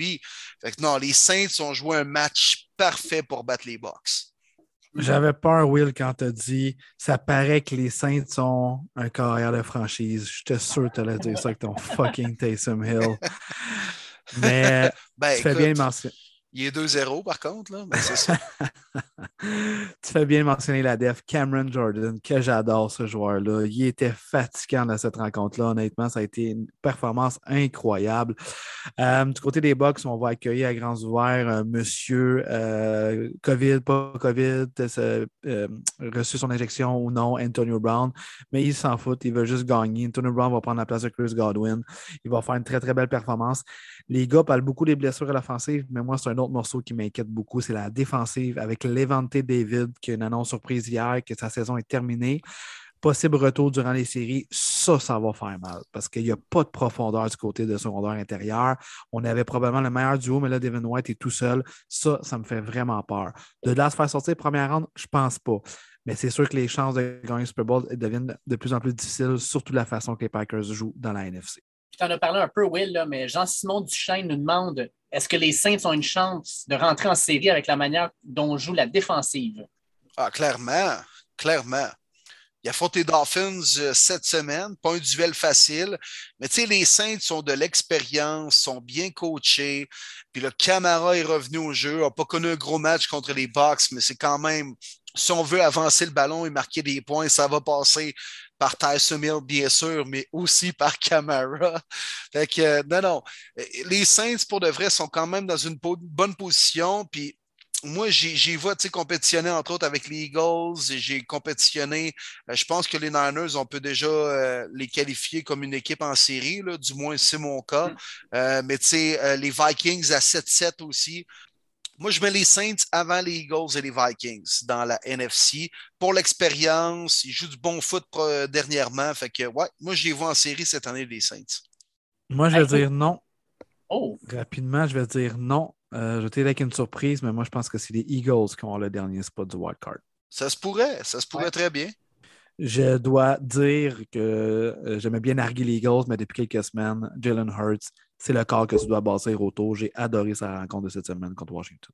Hey Will, tes Browns, défaite de 16-14. Browns qui perdent avec Nick Mullins. faut que tu m'expliques. Nick Chubb, là, l'a laissé ses lignes de côté parce que là, il y a juste des courses de une, point, une verge, deux verges, zéro verge. C'est une bonne idée? Ben, il a quand même eu le ballon pas mal en deuxième demi et c'est pour ça que les Browns ont été capables de marquer des points et revenir dans ce match. Mais tu sais, Nick Chubb ne connaît pas sa meilleure saison à carrière. Là, puis euh, des fois qu'il n'y a pas l'ouverture sur le premier niveau de la ligne offensive, ça peut être plus dur. C'est pas, pas un gars qui a des jokes comme un McCaffrey, comme un Camara. C'est un rot runner. C'est un gars vraiment qui, qui, qui va courir. Euh, derrière ses bloqueurs, un old school running back. Puis je l'adore, Nick Chubb, mais il n'est pas capable de faire des courses comme Taylor fait, comme Derrick Henry va faire, comme Camara va faire, avec en finesse, en élégance. Puis écoute, dans les circonstances, je ne peux pas être déçu de mon équipe qui se sont battus jusqu'à la fin. Je peux être déçu d'un seul joueur, le fucking butter, Chase McSucken, en fin de première demi, qui a manqué, s'est fait freezer deux fois en réussissant son field goal. Et la troisième fois, il le manque et ultimement, les Browns perdent 16-14. Alors, c'est le seul joueur que je peux blâmer. Dans un match bizarre du lundi, je finissais à job à 120 sur l'autoroute pour me rendre, pour ne pas manquer l'action. Puis euh, ça a été euh, quand même au moins un effort considérable. Euh, on termine ce lundi soir-là avec les Vikings contre les Bears. Victoire de 17 à 9 qui n'a pas été hyper excitante. Justin Fields, pas mauvais. Dalvin Cook, ça a été difficile d'aller chercher ses verges. Marty, avec cette victoire-là, est-ce que tu penses justement que les Vikings vont se faire une place en série? Non, je pense pas. Euh, je pense que le restant de la schedule va être difficile. Les Rams cette semaine, les Packers après de mémoire, je sais qu'on les a battus. Mais là, la rencontre est à Green Bay, il va faire froid. Euh, j'ai vraiment pas aimé la rencontre de Kirk Cousins, moi qui l'ai défendu beaucoup cette année, même pas sans verge. Contre une tertiaire, les boys, que les quatre partants n'étaient même pas là à cause du COVID, c'était des backups et j'en revenais pas comment ils ont vraiment bien joué vraiment bien surveillé Justin Jefferson. Je m'attendais à un gros show de sa part, style 180 verges, trois touchés. Ça n'a pas été le cas. Vraiment, mention honorable aux jeunes euh, qui ont joué dans la tertiaire des Bears. Je ne m'attendais vraiment pas à ça. Puis tant mieux parce que le match a été bon jusqu'à la fin, honnêtement. Ça m'a vraiment retenu en me disant, coudon, les Bears ont une chance tout le long. Justin Fields a quand même bien été, effectivement, si on regarde le stats, mais je ne sais pas. Moi, je l'ai regardé beaucoup. Puis encore une fois, il, volait sa première euh, option. Puis s'il n'est pas là, il a bien de la misère à aller chercher un autre, euh, une autre option. Euh, Colt Kemet, c'était surtout des passes, des petites passes, des lobes de 3-4 verges. Kemet faisait le reste. Bref, j'ai encore quelques questionnements. Évidemment, Fields connaît pas une grosse saison, mais lui aussi, coaching staff, ça va être un gros changement dans la saison morte. Du côté des Vikings, ça n'a pas été convaincant. La défensive m'inquiète, la tarsière. Euh, c'est sûr que la ligne défensive a bien joué dans les deux cas. Il y a beaucoup, beaucoup de pression. Euh, ça a été quand même une bonne, euh, une bonne rencontre. Mais pour répondre à ta question, je pense pas que les Vikings. Seahawks contre les Rams, parce qu'on a eu du football mardi. Ça, c'est quand même le fun. C'était la première fois que ça arrivait cette saison. et les Seahawks qui se font battre 20 à 10. Euh, la défensive des Rams s'est levée. Ça a été le show à, Darren Donald et de Jalen Ramsey. Euh, toi, Will, quand tu vois ça, les Rams, ça devient-tu une équipe dont tu as peur en séries éliminatoires ou tu disais, oh, c'est juste les Seahawks? Ben, oui, tout à fait parce que je pense qu'ils ont connu un, petit passage à vide, puis une période un peu plus tough dernièrement. C'est bon, ça. Il n'y a jamais de saison facile dans la NFL. Ça a été le cas pour les Bucks l'année dernière, puis finalement, ils ont explosé au bon moment en fin de saison, puis en série par la suite. Puis on dirait qu'il faut que tu connaisses de l'adversité pour mieux répondre en faisant face à de l'adversité. Fait qu'on dirait que les Rams se sont replacés. Euh, euh, donc, belle victoire qui devait aller chercher contre un adversaire de division. les Seahawks, je veux dire, ils restent quand même avec Russell Wilson et compagnie, mais sont battables plus que jamais cette année. Alors, euh, belle victoire d'équipe. Euh, euh, Cooper Cup, il est dominant incroyablement. on a de la misère à le couvrir. Chacune des équipes, on le double. Il réussit à trouver, à faire ses tracés comme il faut. puis Stafford a une belle complicité avec lui. Fait que, oui, les Rams sont dangereux, très, très dangereux. Allez, boys, petite question pour vous autres. Il y a présentement dans le NFC quatre équipes à 10-4. Les Cowboys, les Bucks, les Cards puis les Rams. Selon vous, laquelle de ces quatre équipes-là est la plus dangereuse quand les séries vont commencer? Les Rams. Hmm. Avec les Rams, moi, écoute, avec les pertes des Bucks, je suis un peu moins rassuré, quoi qu'avec Brady, on ne peut jamais gager contre lui. Mais non, je vais y aller avec les Rams. Selon moi, j'hésite entre les Rams et les Bucks. Je pense vraiment que les Cards et les Cowboys s'en vont peut-être plus vers la pente, pas descendante, là, mais euh, ils ne vont pas progresser d'ici la fin de l'année, alors que les Rams s'en vont vers le haut et les Bucks peut-être aussi. Mais je vais y aller avec Los Angeles. On a mis en place peut-être que les acquisitions comme Van Miller et compagnie, ça va finir par rapporter au moment important en fin de saison en série. Fait que je vais y aller avec euh, les bons vieux LA Rams.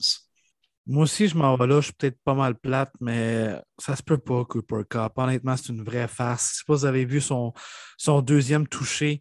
Euh, Stafford savait exactement ce qui s'en allait, puis c'est pas un grand receveur. Là. Il a quand même été capable de battre le secondaire euh, Jordan Brooks et d'aller attraper ce ballon-là. Pour vrai, c'était tellement un beau jeu. Tu peux l'instaurer n'importe où sur le terrain. Personne n'est capable de le couvrir. Il connaît tellement bien l'offensive de Sean McVay. Puis ça, c'est mon autre réponse aussi pourquoi les Rams, Sean McVay. Euh, c'est un entraîneur que je respecte beaucoup, très, très créatif la façon que Karen Donald joue. Von Miller aussi a joué une bonne rencontre contre les Seahawks. Ça fait du bien. Enfin, son premier sac avec l'uniforme des Rams. Euh, c'est une équipe que je pense qui va être assez fatigante. Euh, retour de Daryl Anderson va aider aussi. Même si Sonny Mitchell, ça va bien, on peut avoir euh, une tête à deux, deux têtes au monstre. Je ne m'en souviens plus de l'expression, je l'ai très mal dit, mais c'est pas grave. Donc, un monstre à deux têtes. Donc voilà. je pense que c'est vraiment cette équipe-là, moi, dans les quatre que tu as nommés. Écoute, euh, je suis obligé de dire les Rams aussi, mais je ne sais pas pourquoi les, Cowboys m'énervent un peu parce que s'ils sont capables de retrouver le Dak Prescott du début de l'année, puis de garder la défensive qu'on voit actuellement, ça peut être une équipe tellement dangereuse parce que tu le dis, Pollard est un excellent porteur de ballon. Tu ajoutes à ça CeeDee Lamb, Amari Cooper, Michael Gallup, euh, une bonne ligne offensive. Puis au niveau défensif, tu as un Micah Parson qui domine, tu as Trevin Diggs qui peut faire quelques interceptions importantes. Les Cowboys pourraient être une équipe fatigante en série, mais je vais y aller avec les Rams quand même parce que j'aime plus ce que je vois, j'aime plus l'expérience. Tu sais, McVeigh est déjà allé au Super Bowl. Euh, Matthew Stafford, c'est un peu l'histoire, la redemption story de, du gars qui a été dans une équipe moribonde pendant des années puis qui a enfin sa chance. Euh, moi, je vais y aller avec les Rams, mais les Cowboys, je garde un œil quand même. Ils ont, malgré le fait que ça n'a pas été impressionnant, ils ont quand même gagné trois matchs de suite. Il nous reste deux matchs. Euh, non, il nous reste un match, en fait, un seul. Les WFT contre les Eagles. On en a parlé rapidement, mais les Eagles, 27-17, ils ont gagné ce match-là au sol parce que au Pelay, ils ont couru le ballon sur Washington, pas à peu près 238 verges de course, 5,8 verges de moyenne. Les Eagles deviennent fatigants un peu, non? Oui, oui, oui, tout à fait. tout à fait. Puis retour en force de la ligne offensive hein, avec le bon vieux Jason Kelsey. Euh, puis euh, écoute, ça brasse sur la O-line, on ouvre des autoroutes, puis ça permet à un, un bon trio de running back là, de pouvoir courir derrière ça. Jumeler un QB qui est capable de courir aussi. Non, ils jouent bien les Eagles. Ils sont jeunes, sont inspirants, sont fougueux. C'est une belle petite équipe pour vrai. Mm. Vraiment, comme je l'ai dit tantôt, les Eagles, moi, je les vois rentrer en série. J'ai vraiment hâte de voir les trois derniers matchs des rivaux de division. Ça va être très, très bon. Jalen Hurts joue du gros football, les boys. On parlait beaucoup de lui comme son style de courir. Oui, il y a deux touches au sol, mais c'est vraiment ses passes, moi, cette semaine, que j'ai vraiment aimé. Quasiment la perfection, euh, presque 300 verges. Miles Sanders, enfin, on s'en souvient tous en début de saison, on disait pourquoi Sirianni ne donne pas le ballon, mais là, il donne, puis c'est payant avec 18 portées, 131 verges. Même le bon vieux Jordan Howard, qui était même plus dans la ligue, sûrement qui flippait des burgers chez Burger King. Il a dit Bah oui, moi, je vais être le 1B de, de, jeu au sol des Eagles, puis ça va marcher. Puis un joueur qu'on ne parle pas assez, je pense, c'est Dallas Goddard. On l'a payé chèrement cette année. Il y en a qui étaient surpris, mais non, il fait partie des excellents Titans. Il bloque, puis il fait des catchs. Puis hier, il a, fait vraiment des, longs jeux. Donc, euh, belle équipe, les Eagles à surveiller, honnêtement. Ils me surprennent. Je ne m'attendais pas à une aussi bonne saison, honnêtement. Je les voyais euh, moins bons que ça. Ouais, puis Goddard qui a même des ballons qui a rebondi sur le talon, qui donne des ben interceptions en plus. C'est un joueur polyvalent, vraiment. ça aurait dû être un touché sans plus, hein, parce que je sais que c'est arrivé vite, là, mais si l'arbitre ne sifflait pas, tu avais London Collins qui, s'en allait de l'autre bord et qui allait la mettre dedans. Euh, ils ont compté un touché quand même. Mais ouais, quel, jeu complètement fou. Puis WFT avec Garrett Gilbert, c'est ça. C'est ça. Ouais. on, va, passer à un prochain appel. Sincèrement, ça, a été, ça, a été, décevant. Je pense que tous les fans de Washington étaient bien excités après un quart parce que on menait 10-0, ça allait bien. Puis, hop, là, les, roues ont, les roues ont juste lâché sur le troc, puis on a pogné le clos. Bon, ben, euh, on est rendu à la semaine, semaine 16. Euh, semaine 16. Oh, semaine 16. Il en reste juste. Ça va vite. Ouais. Ah. Fou, hein? Semaine de Noël, on va avoir des matchs justement euh, à Noël. Puis, ben, avec, les... avec les restrictions du gouvernement, quoi de mieux que de regarder du football samedi après-midi puis samedi soir? Puis on a deux bon match. C'est ça qui est le fun. En fait, euh, je pense qu'on a une belle slate. On commence avec le Thursday Night Football. 49ers qui s'en vont à Tennessee, à Nashville pour aller jouer contre les Titans. J'aime bien ce duel-là. Moi, je trouve ça intéressant. Ah oui, en cette journée du 23 décembre, joyeux Noël, Monsieur Côté, on s'en verra le 7 janvier. non, mais moi aussi, j'étais comme Hey, ah, c'est je suis bon, pas trop sûr, mais effectivement, j'ai eu la même réaction. Tabarouette, match important pour les deux clubs.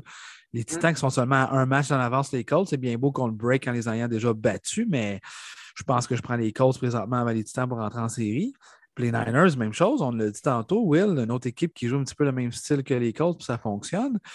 Moi, les boys, je vais avec une victoire des Niners. Je pense qu'on va battre les Titans la même recette qu'ils ont eu du succès dans les dernières années, soit courir le ballon. Et les Jar Mitchell est déjà déclaré out pour la rencontre, mais je pense que euh, Jeff Wilson a démontré qu'il peut faire le boulot. Et mon joueur du match, c'est bien simple, ça sera George Kittle sur le play action. Je pense qu'il va être incroyable.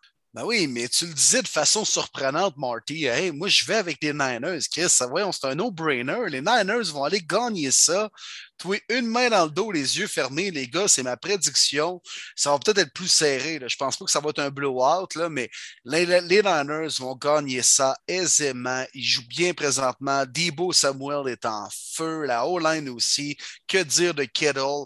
La défensive des Niners. Hey, Ryan Tannehill n'aimera pas euh, Nick Bosa. Il va l'avoir d'en face. Même chose avec le jeu au sol. Victoire facile des Niners. Je vais aussi avec les Niners, mais moi, mon joueur du match, ça va être Nick Boza. Parce que sincèrement, je pense que il est le corps arrière, Ryan Tannehill, qui ne montre pas de choses vraiment encourageantes, va l'avoir d'en face tout le match. Moi, je pense sincèrement que les Niners vont, au départ, essayer simplement de bloquer la course pour forcer Tannehill à lancer. Puis quand il va commencer à lancer, ben Nick Boza va mettre ses petites oreilles par en arrière, puis va aller rusher le passer, puis va aller le mettre par terre. Mais j'ai hâte de voir, par exemple, le duel entre Jeffrey Simmons dans le milieu et la ligne offensive et tous les différentes motions que euh, les 49ers vont faire pour courir le ballon. Je pense que ça va être un beau duel, mais 49ers, moi aussi de mon côté. Ensuite, on s'en va à Noël. Et Will, cadeau de Noël, ton équipe joue contre les Packers de Green Bay à Lambeau Field.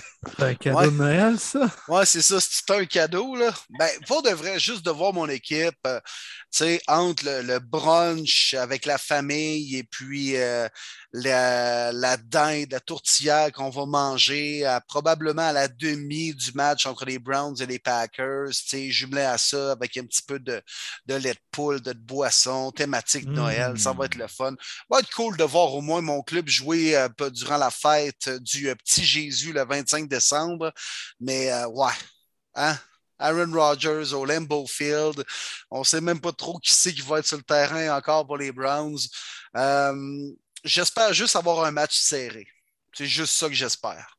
Ouais. Je Écoute, pense pas, hein, Will? je pense qu'on a joué notre saison la, la semaine dernière, les gars. Là. Je pense vraiment que avec une victoire face aux Raiders, les Browns à 8-6 avaient de chances légitimes de gagner peut-être la division et mieux terminer l'année. Mais là, il y a trop de congestion, une fin de saison difficile. Les Packers à Green Bay, non, non, écoute, à moins d'un miracle, un miracle de Noël, ça va être une défaite. Ben Will, je vais te surprendre.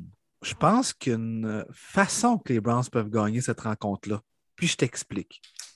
Aaron Rodgers, Aaron Jones, Davante Adams, Alan Lazard, tout sur le COVID. Qu'est-ce que t'en penses? Oui, effectivement.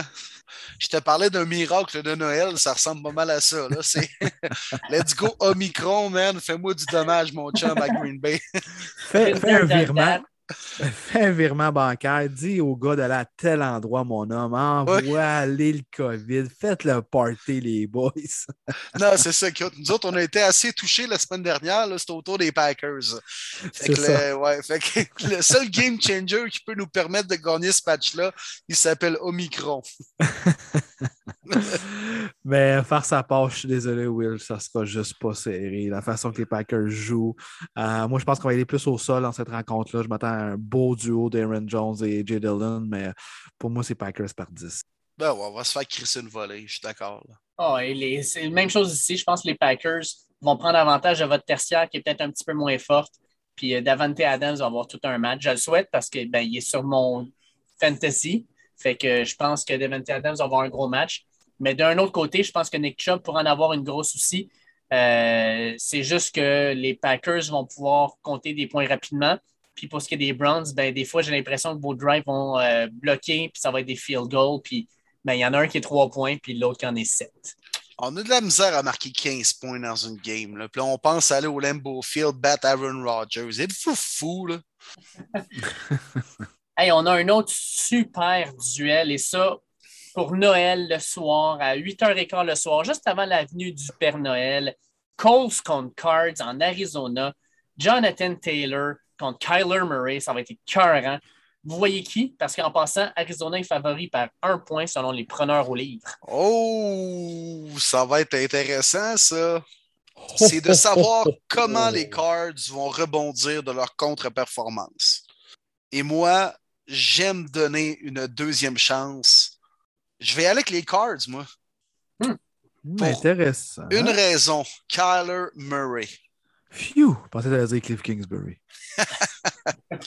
non, je pense vraiment que Murray va en sortir une euh, sain sucrée. Tu sais, autant sucré que les pêtes de serre ou bien euh, les, euh, voyons, les, les fameux fudge là, ou les, les carrés de sucre. Là. Comment on appelle ça déjà? Là? Les, ah, les sucres à crème. Les sucres à crème, c'est ça, Chris. Aidez-moi donc, les gars. Là. ben, moi, j'attendais. J'étais comme ça, c'est évident. des fois, c'est un peu trop sucré, ça. Là. Ouais. Kyler Murray va sortir ce genre de performance-là pour permettre à son équipe d'aller chercher un gros match contre les Colts. On va être capable de limiter genre Jonathan Taylor à genre 146 verges au lieu de 200. ouais, mais même avec 146 verges, on va être temps de possession. Victoire des Colts, messieurs. Je m'attends à une autre grosse performance de Jonathan Taylor, mais ce ne sera pas mon joueur du match. Si Rodney Hudson manque encore une autre rencontre, est un cas incertain, DeForest Buckner va manger cette ligne offensive-là et mettre beaucoup de pression sur Kyler Murray. Il est impressionnant pour vraiment sortir de la pochette et dégainer des passes. Mais sans Diop, ça va être difficile. Victoire d'Indianapolis. Euh, moi, je vais avec. Euh, moi, je vais y aller avec les cards, je pense. Je pense que je vais y aller avec les cards. Je pense moi aussi que Connor Murray, il va en sortir une grosse. Puis je pense que Jonathan Taylor, les cards vont tout faire pour pouvoir le ralentir. Puis ils ont les pièces pour le faire. ils ont quand même des excellents euh, joueurs de ligne défensive, des excellents secondaires. Euh, je pense qu'on va vraiment essayer de le limiter. Puis on va dire à Carson Wentz, vas-y mon homme, essaie de nous battre. Puis euh, Carson Wentz, ce qu'il nous montre dans les dernières semaines, c'est que ouf, c'est pas ses meilleurs moments de la saison. Fait que je vais avec les cards. Boxing Day, messieurs. Et Boxing Day nous amène certains matchs vraiment intéressants. On commence à une heure avec les Lions qui vont jouer à Atlanta contre les Falcons. Puis je vais commencer par c'est mon équipe. J'y vais avec une victoire des Lions de Détroit, les Lions bleus, mesdames et messieurs. Je pense que les Lions vont gagner ce match-là parce que Atlanta, ça va pas bien. La performance de la semaine dernière était pathétique. Euh, puis je vois pas comment les Falcons pourraient battre les Lions bleus qui jouent du football inspiré. Jared Goff, ça a l'air d'un choix numéro un. Je ne pensais pas dire ça, mais c'est vrai. Depuis deux, trois semaines, il joue extrêmement bien. Puis euh, Amon Ross Brown, euh, excellent, excellent aussi euh, receveur. Fait que non, sincèrement, je vais avec les Lions, les boys. Ben oui, comme si c'était surprenant, tu sais. oui, mais est-ce qu'il y a quelqu'un qui va joindre à moi? C'est ça que je veux savoir, moi. Ben, j'ai le goût, mais j'ai pas le goût, comme.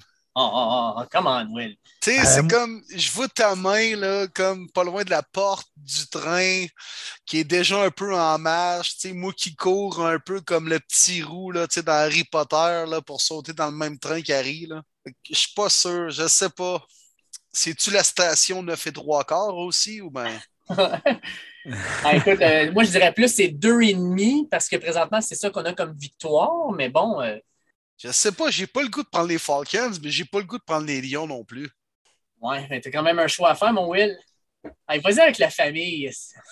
moi j'embarque en tout cas les boys. Lions de Détroit. Mon élément clé de cette rencontre-là, retour surprenant de DeAndre Swift qui devrait être de la rencontre et je pense qu'il n'y a pas grand monde qui va pouvoir le couvrir du côté des Falcons, tant au sol que par la passe. Puis Jared Goff joue très très bien. Je m'attends à un gros match de DeAndre Swift. C'est le miracle de Noël! Moi, m'a-tu crappé tout ça, là? Non, non, non. Non, non, non. Ah non, ben non, les gars, voyons, c'est l'esprit de Noël, c'est le temps des fêtes, hein, c'est la famille qui passe avant tout. Alors, je vais y aller, moi aussi, avec les maudits lions bleus de Détroit. On est les trois dans le bandwagon. Merry Christmas, Lions! Oh, oh, wow! Je me fais un beau curaçao bleu sur glace dimanche juste pour... Oh, là, là, là, Ça va être cœur moi, je vais prendre ma viande bleue. Et peut-être que je vais avoir un 27 décembre comme les Lions, peut-être un petit peu sur le cul. Euh... gros, un Black gros... Monday. gros, gros, gros match dans la division nord de la AFC. Les Ravens qui s'en vont jouer à Cincinnati contre les Bengals. Match avec deux équipes à 8-6. Vous voyez quoi là-dedans, les boys? Oh! Ça va être bon. Lamar devrait être de retour. Oui. Est-ce qu'il va être aussi mobile, par exemple? Ça, je me le demande. J'ai hâte de voir. J'ai hâte de voir. C'est le match qui m'intéresse le plus à 13h, évidemment, comme pas mal la plupart, d'après moi. Euh, moi, je me mouille. Je me mouille tout de suite. Je vais avec une victoire des Bengals. Euh, je pense que Jamar Chase va avoir un match très, très dominant avec la tertiaire des Ravens qui est à l'infirmerie. Euh, enfin, on a fidé Tyler Boyd la semaine passée, lui qui a été chercher le seul gros jeu euh, dans cette rencontre-là contre les Broncos. Euh, Mixon va être plus difficile au sol, mais je pense que Burrow va bien distribuer le ballon. On va emmener des blitz un petit peu partout des Ravens pour ne pas donner le temps à Burrow de lire ses jeux. Mais je pense qu'on a trop de blessures. J'ai hâte de voir Lamar, comme tu dis. Est-ce qu'il va courir le ballon? Est-ce que Mark Andrews va continuer de dominant? C'est drôle, mais je m'attends à beaucoup de points dans ce match-là. Ouais, moi aussi, je m'attends à beaucoup de points. Euh, puis, tu as raison, Dave, ça va être intéressant de voir si Lamar va être aussi mobile s'il est sur le terrain. Puis, tu sais, un Lamar affaibli au niveau de la course, est-ce qu'il est aussi menaçant? Et à ce chapitre-là, est-ce qu'on devrait peut-être laisser Tyler Huntley sur le terrain? Si Lamar n'est pas à 100% Je pense que c'est valable comme question. Euh, mais euh, Marty t'a mis le doigt sur le bobo, le X Factor. Euh, personne ne va pouvoir couvrir Jamar Chase. on ne met pas beaucoup de pression sur le carrière. On est bon pour arrêter le jeu au sol chez les Ravens, mais sur le pass rush, on n'est pas l'équipe la plus dominante. Fait que Joe Burrow va être capable de retrouver, de trouver ses receveurs. Donc, je vais aller moi aussi avec les Bengals.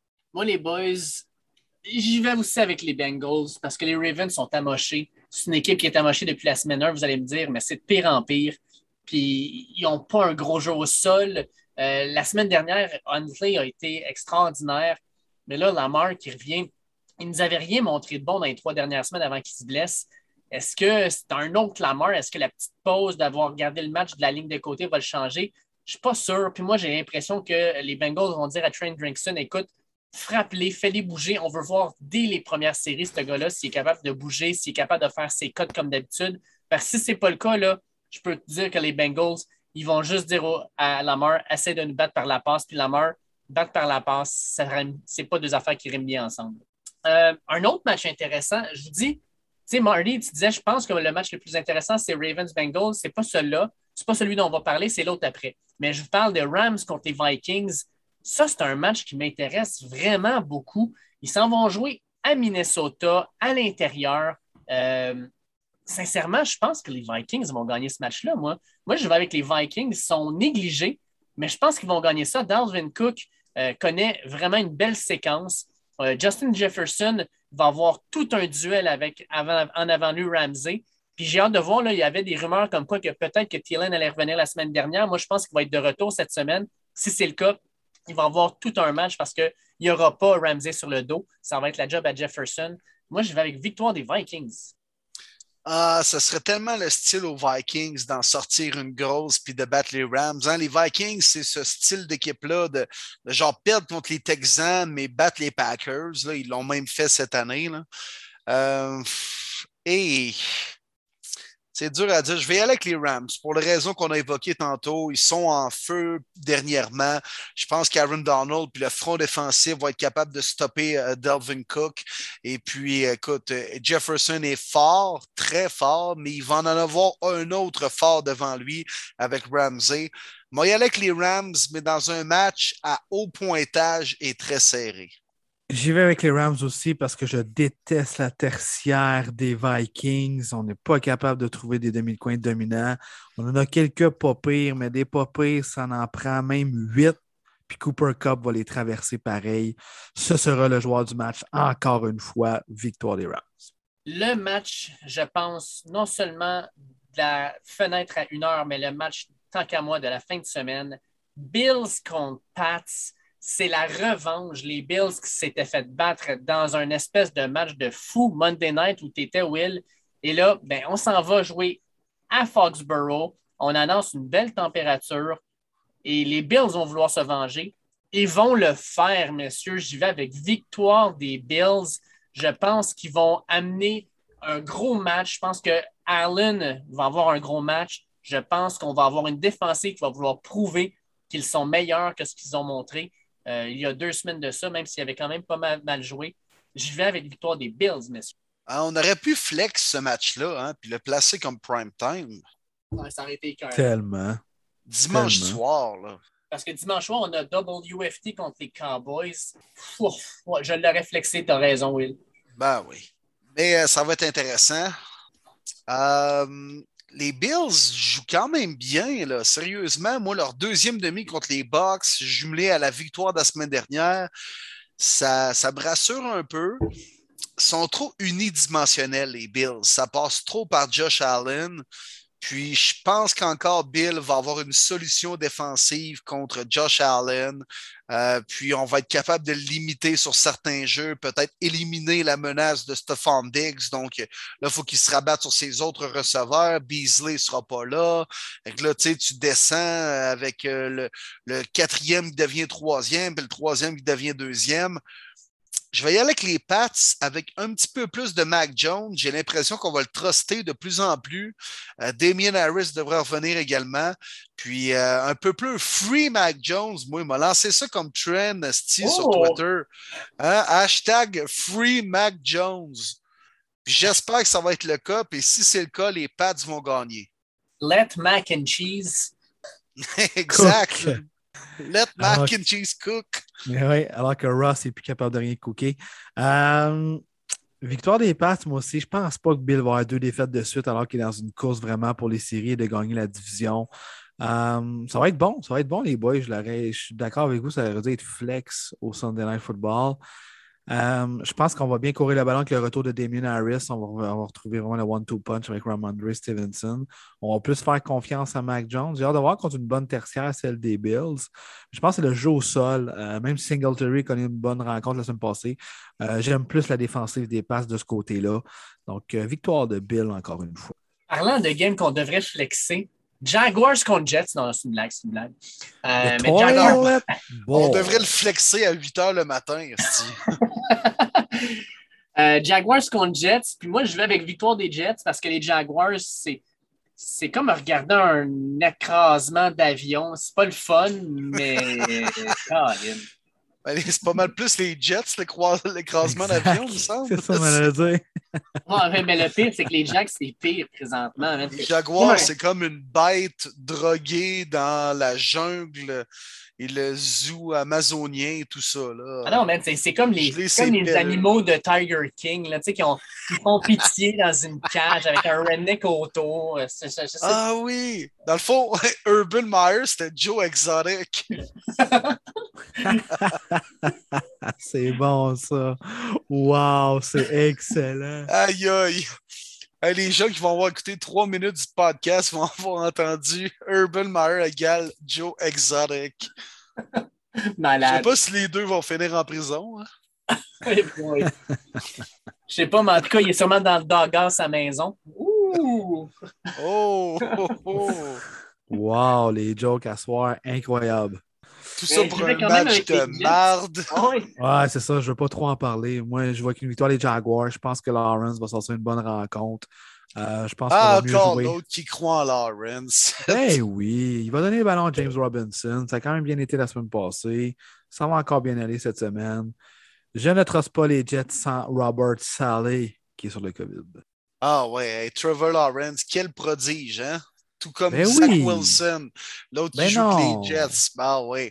Non, non, les, les deux, ils, ils seraient vraiment, mais vraiment bons s'ils étaient dans une bonne équipe. Moi, on dit que je l'ai entendu souvent, ça. Ah! Non, mais dans le fond, qui va l'emporter entre le numéro 1 et le, le numéro 2 overall pick du dernier draft? Ça va être le numéro 2. Ça va être euh, Zach Wilson et les Jets. Ouais, mais on a connu ça il n'y a pas longtemps. On a eu Justin Herbert contre Joe Burrow. Euh, là, on connaît ça encore. Lawrence contre White, numéro 1 contre numéro 2. Moi, je vais avec les Jets. Euh, je vais avec les Jets parce que, je sais pas, j'aime pas ce que je vois des Jaguars présentement. Il n'y a rien d'inspirant dans cette équipe-là. Tu sais, quand les Texans de Houston te sacent une rince, viens me dire que les Jets sont moins bons qu'eux autres. Euh, ouais, je vais avec les Jets. Autre game euh, qui va être assez bof, Giants contre Eagles à Philadelphie. Euh, Eagles qui vont se battre pour une place en série, Giants qui vont se battre pour essayer de finir la saison le plus vite possible. Euh, Eagles, moi, les boys, euh, sans grande surprise, je pense. Bah, c'est tout le monde, je pense, dans les boys. Moi, Eagles par 14, j'ai pas grand-chose à dire. Ça va être long coup Glennon encore une fois l'autre bord. Ah non, ben moi aussi, les gars, en, en support à mon bro Félix, un grand fan des Eagles, qui tripe en ce moment. Moi, je l'écœurais au début de la saison. Et pourtant, les Browns et les Eagles ont la même fucking fiche de cette victoire et de cette défaite. Là. Mais euh, non, les Eagles, cependant, ne doivent pas embarquer dans le même piège que l'autre fois où ils avaient perdu contre les Giants, qui auraient très, très bien pu gagner ce match-là. Euh, Jalen Hurts avait joué un match très moyen, pour ne pas dire médiocre. Euh, je pense pas que ça va être le cas pour euh, une deuxième fois cette année contre la même équipe, là. mais il faut juste pas qu'ils embarquent dans le même piège. Mais oh, sinon, c'est clair que les Eagles vont sortir gagnant dans ce match-là. Parlant de piège, les Buccaneers s'en vont jouer à Charlotte contre les Panthers de la Caroline. Est-ce que Cam Newton va sortir un petit tasse de sa manche puis gagner ça contre les Bucks? Non est la réponse. Non, non, non, non. Aucune chance. Tom Brady pourrait faire des passes à Wes Welker, à Julian Edelman, puis il gagnerait pareil, même si les gars sont adoptés. Ben oui. Moi, Pas moi, je. Upset of the week. Non, Arrête. Ah ouais? Dave, non, non, Arrête. Dave, Dave, Non, non, non, Non, mais non, arrête. Ça, c'est Non, le non, même gars qui a dit tantôt qu'il allait perdre en première ronde, les Bucks. Non, mais Arrête. séri- sérieusement, les Panthers de la Caroline, avec Brian Burns et surtout avec Stephen Gilmore, tu sais, là, là, AB, là, et Antonio Brown revient cette semaine parce que bizarrement, les deux meilleurs receveurs de l'équipe, oups, sont blessés. Ah, ben finalement, on l'avait kické out, mais on va le reprendre là, parce qu'on est dans la merde. On va Ouais, se ça reste pareil, Antonio Brown, man. Ouais, mais attends, il va avoir Stephen Gilmore sur le dos. Fait que là, Ah, mettons, là, ouais. Ça Stephen n'a pas empêché Stephon Diggs de connaître un gros match la semaine passée. Là. suis d'accord, mais mettons Ah. qu'Antonio Brown, on est capable de, de le mettre out. Il reste Gronkowski qui va connaître probablement un gros match, mais c'est tout, là. Puis, Non, non, Dave, je ne peux pas te laisser aller là. Parce qu'il y a une semaine et demie, c'est quoi, c'est il y a deux semaines, Marty, Dave, tu nous faisais, toi, ton, euh, un mea culpa de la mort, toi, une espèce de number que tu avais écrit où tu Ah oui, t'excusais parce que tu avais pris les Giants contre, je pense, les Rams, ce type des affaires qui n'avaient pas de bon sens. Puis tu disais que tu n'allais plus jamais faire ces erreurs-là, que tu allais apprendre de ça. Puis là, toi, une semaine après, là, tu vas aller choisir Cam Newton, qui est sorti des boulamites cette année, et les Panthers, qui ont gagné quoi? Un de leurs cinq derniers matchs contre les Bucks. ouais, je sais que c'est Non, dur. non, mais explique-moi, essaie de me rendre ça crédible avec l'argument du fait que tu t'es excusé devant tous nos auditeurs qu'on Ouais. compte en milliers partout sur la planète. Ouais. Puis là, toi, là, tu penses qu'on va laisser passer ça. Tu vas arriver devant nous autres, tu vas dire Hey, les Panthers vont gagner contre les Bucks. C'est nous autres aussi, Dave, qui perd notre crédibilité là-dedans. Là. Je suis 100% d'accord avec toi, mais en même temps, là, les Bucks, ils ont tellement de blessés présentement, c'est hallucinant. Euh, c'est plus non, dans cette mais- optique-là que je vois ça. Puis, tu sais, euh, la seule chose que je peux dire, c'est que les Bucks vont gagner sur le dos de Tom Brady parce que Tom Brady va être tellement maudit d'avoir perdu à zéro son dernier match qu'il va sortir une grosse game. Euh, mais je- Non, non, mais les blessés, les blessés, je veux dire, ils ont Mike Evans, Antonio Brown, Ronald Jones comme porteur de ballon pareil. Je veux dire, t'es pas tant, tant mal pris non plus, là. Ben, Mike Evans, c'est pas sûr parce qu'il est doubtful, là, il est blessé. Euh, Fournette ne sera pas là. Euh, j'avoue que Ronald Jones, c'est le genre de gars qui pourrait avoir une grosse game par contre. Euh, mais non, non, écoute, les, tu, tu, tu me fais changer d'idée, mais je, regarde, si les, les Panthers Non, non, gagnent ce match-là, pas ça. Moi, c'est inadmissible, les gars. Je veux pas mon nom identifié à ça, je vois le vert. Là. non, Non, mais si les là, une- Panthers gagnent le Hey, en match, plus, Kim Newton, vous savez à quel point je l'aime. Ah, oui. Mais si les Panthers gagnent ce match-là, je vous l'aurais dit. Ça se peut qu'il y ait un upset, ça se peut que ce soit ça. Mais les Bucks, tant qu'à moi, tu sais, sur papier, je suis 100% d'accord avec toi, ils ont beaucoup plus de talent que les Panthers.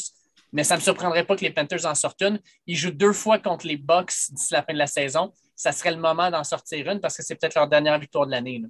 Là, Marty, aide-moi, bol, là. C'est bien beau la défensive des Panthers. Effectivement, c'est une bonne défensive.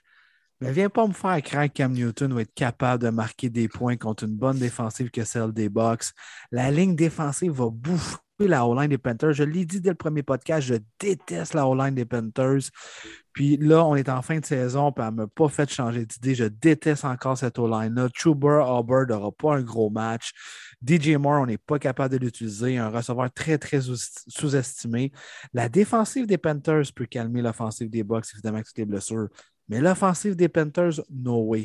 Aucune chance. Ouais, puis votre, la supposée bonne défensive des Panthers vient d'accorder dans les trois dernières semaines 31, 29 et 33 points. Là. OK, les boys, vous m'avez, man. C'est les Bucks qui vont gagner. C'est Non, correct. non, mais à m'emmener à vouloir trouver les upsets, là, Chris. Là. Bon, ben écoute, euh, on- on- je pense qu'il n'y aura pas d'upset là, là. Chargers contre Texans, dernier match à une heure. On y va avec les Chargers, je pense. Upset of the Bay, non, Chargers. Mais si ça avait été Tyler Taylor, par exemple, j'aurais été tenté. Un crime, Mills joue mieux que Taylor. Je sais pas. Je sais pas. C'est c'est la bonne chose à faire, par contre. Faut étudier Mills, Taylor s'en fout, mais pour une game, je prends Taylor, c'est sûr. Hey Dave, on parlait d'inflation l'autre fois avec les billets des Texans. Là, sont rendus à Oui. 14 piastres maintenant. Je sais pas ce qui s'est passé. C'est la victoire qui a fait que les billets sont une pièce plus chers. Rien de moins. Clairement, il y a un buzz avec les Texans à Houston présentement. Il y a quelque chose qui se passe. Mais malheureusement, il faut, il faut surveiller les cas de COVID. Par exemple, à Austin Eckler, on ne sait pas s'il va être là en fin de semaine, donc c'est quand même très, très inquiétant. Euh, Ouais, ben Boza aussi, mais Ouais. c'est pas grave. Ouais. Herbert va être là. là, Ouais, ouais, ouais, ouais, c'est pas assez. Arrêtez-moi ça, les gars. Là. Ouais. Non, non, les, les Chargers all the way. Euh, 4h05, premier match à 4h05, les Bears s'en vont jouer à Seattle contre les Seahawks. Hey, je suis pas sûr, Ah. ça, par contre. Ça, c'est. Ça se peut que ça se termine 10 à 7, me semble, à ce match-là. Ça peut se Ça se terminer 9 à 5 et c'est un score qui n'a pas de bon sens. Puis ça se peut que je te confirme, je ne regarderai pas le match, Will. Ouais. Ouais. Non, ça, c'était, tu sais, quoi, 3-4 ans, c'est quand même bon comme rencontre, mais là, avec toutes les, les blessures, Ross puis Metcalf qui n'a plus de connexion, j'ai même pas le goût de donner ma prédiction. Ouf, quand même. Hein? Moi, je vais y aller avec les Seahawks parce qu'ils ont Russell Wilson, DK Metcalf. Probablement qu'on va Wow. voir Tyler Lockett aussi. Euh, je vais avec eux autres. Puis, euh, hey, en passant, là, on n'a pas callé out Garrett Gilbert la semaine dernière. On aurait dû le faire parce que c'est notre style de caller les gars qui sortent de nulle part et qui deviennent des partants. Mais DJ Dallas, not from Dallas. Eh là là, man, quel mauvais call des arbitres sur son, sa, sa- le pass Ah interference, ouais. pas. Terrible. Terrible. Encore une fois contre un ami de coin des Rams. Ouais. Euh, DJ Dallas, not from Dallas. Incroyable. Ah, c'est bon. Ah, ben non. Hey, les... non, mais ça a été la valse des, des porteurs de ballon hein, cette année avec les Seahawks. Là, le monde qui est passé là. Hey, on a revu chez Rashad Penny, toi. Hey, je pensais qu'il était mort depuis 15 ans, ce gars-là. On l'a sorti des boulamites, toi. On est allé cogner dans une poubelle dans le fin fond d'une grange de Seattle, puis on l'a trouvé là. Il a fait Hey, moi, je peux encore porter le ballon. Alex Collins, moi, qui, d'après moi, il devait vendre des chars usagés dans le Connecticut. On lui a dit Hey, toi, tu sais-tu encore courir le ballon? Viens-t'en. Fait que tout ça pour dire que les Bears vont battre les Seahawks. Nice. Ouais, je m'en allais là, moi aussi. Je pense que les Bears vont gagner. Ce qui me fait Ah, peur, ouais, c'est que Bears. Fields est blessé. Andy Dalton, je tripe vraiment pas. Mais. Ah ouais, Ah, je sais pas pourquoi. Ah, c'est un match, honnêtement, je suis vraiment désolé. Je suis très, très indifférent, mais je vais avec euh, victoire de Chicago. Mais moi, si j'étais les Bears, là, je, je prendrais un uniforme un peu comme les Seahawks. Moi, je ferais ça. Tu sais, les, les Seahawks, leur uniforme vert fluo, là, ben, les Bears devraient mettre un uniforme complet orange, puis avec Andy Dalton, puis ses cheveux roux, ça serait Aïe, extraordinaire. aïe, aïe. Hey, mais ils l'ont déjà eu, leur chandail orange. Je me sens, je me rappelle de ça, Brian Oui. Urlacher, là. Oui, oui. Mais c'était pas. Malheureusement, c'était pas Andy Dalton, le QB dans ce temps-là. Ah non, ça serait extraordinaire. Là. Orange citrouille contre vert fluo, genre euh, popsicle à saveur un petit peu artificielle, ça serait cœur. Ce serait un match pour les Daltoniens, mettons. Là. Ou pour tester les couleurs sur ta TV. exact. Mais euh, hey, les chandails, euh, Andy Dalton, là, c'était drôle aussi avec les Bengals quand il enlevait son casque. C'était quasiment, que- mettons là, que tu y mettais des barres noires de ses côtés, il était pareil comme son casque.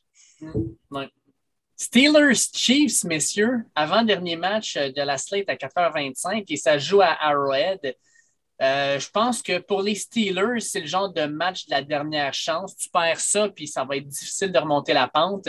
Pour les Chiefs, je pense que c'est un match que tu dois gagner si tu veux encore espérer être le number one seed à la fin de la saison.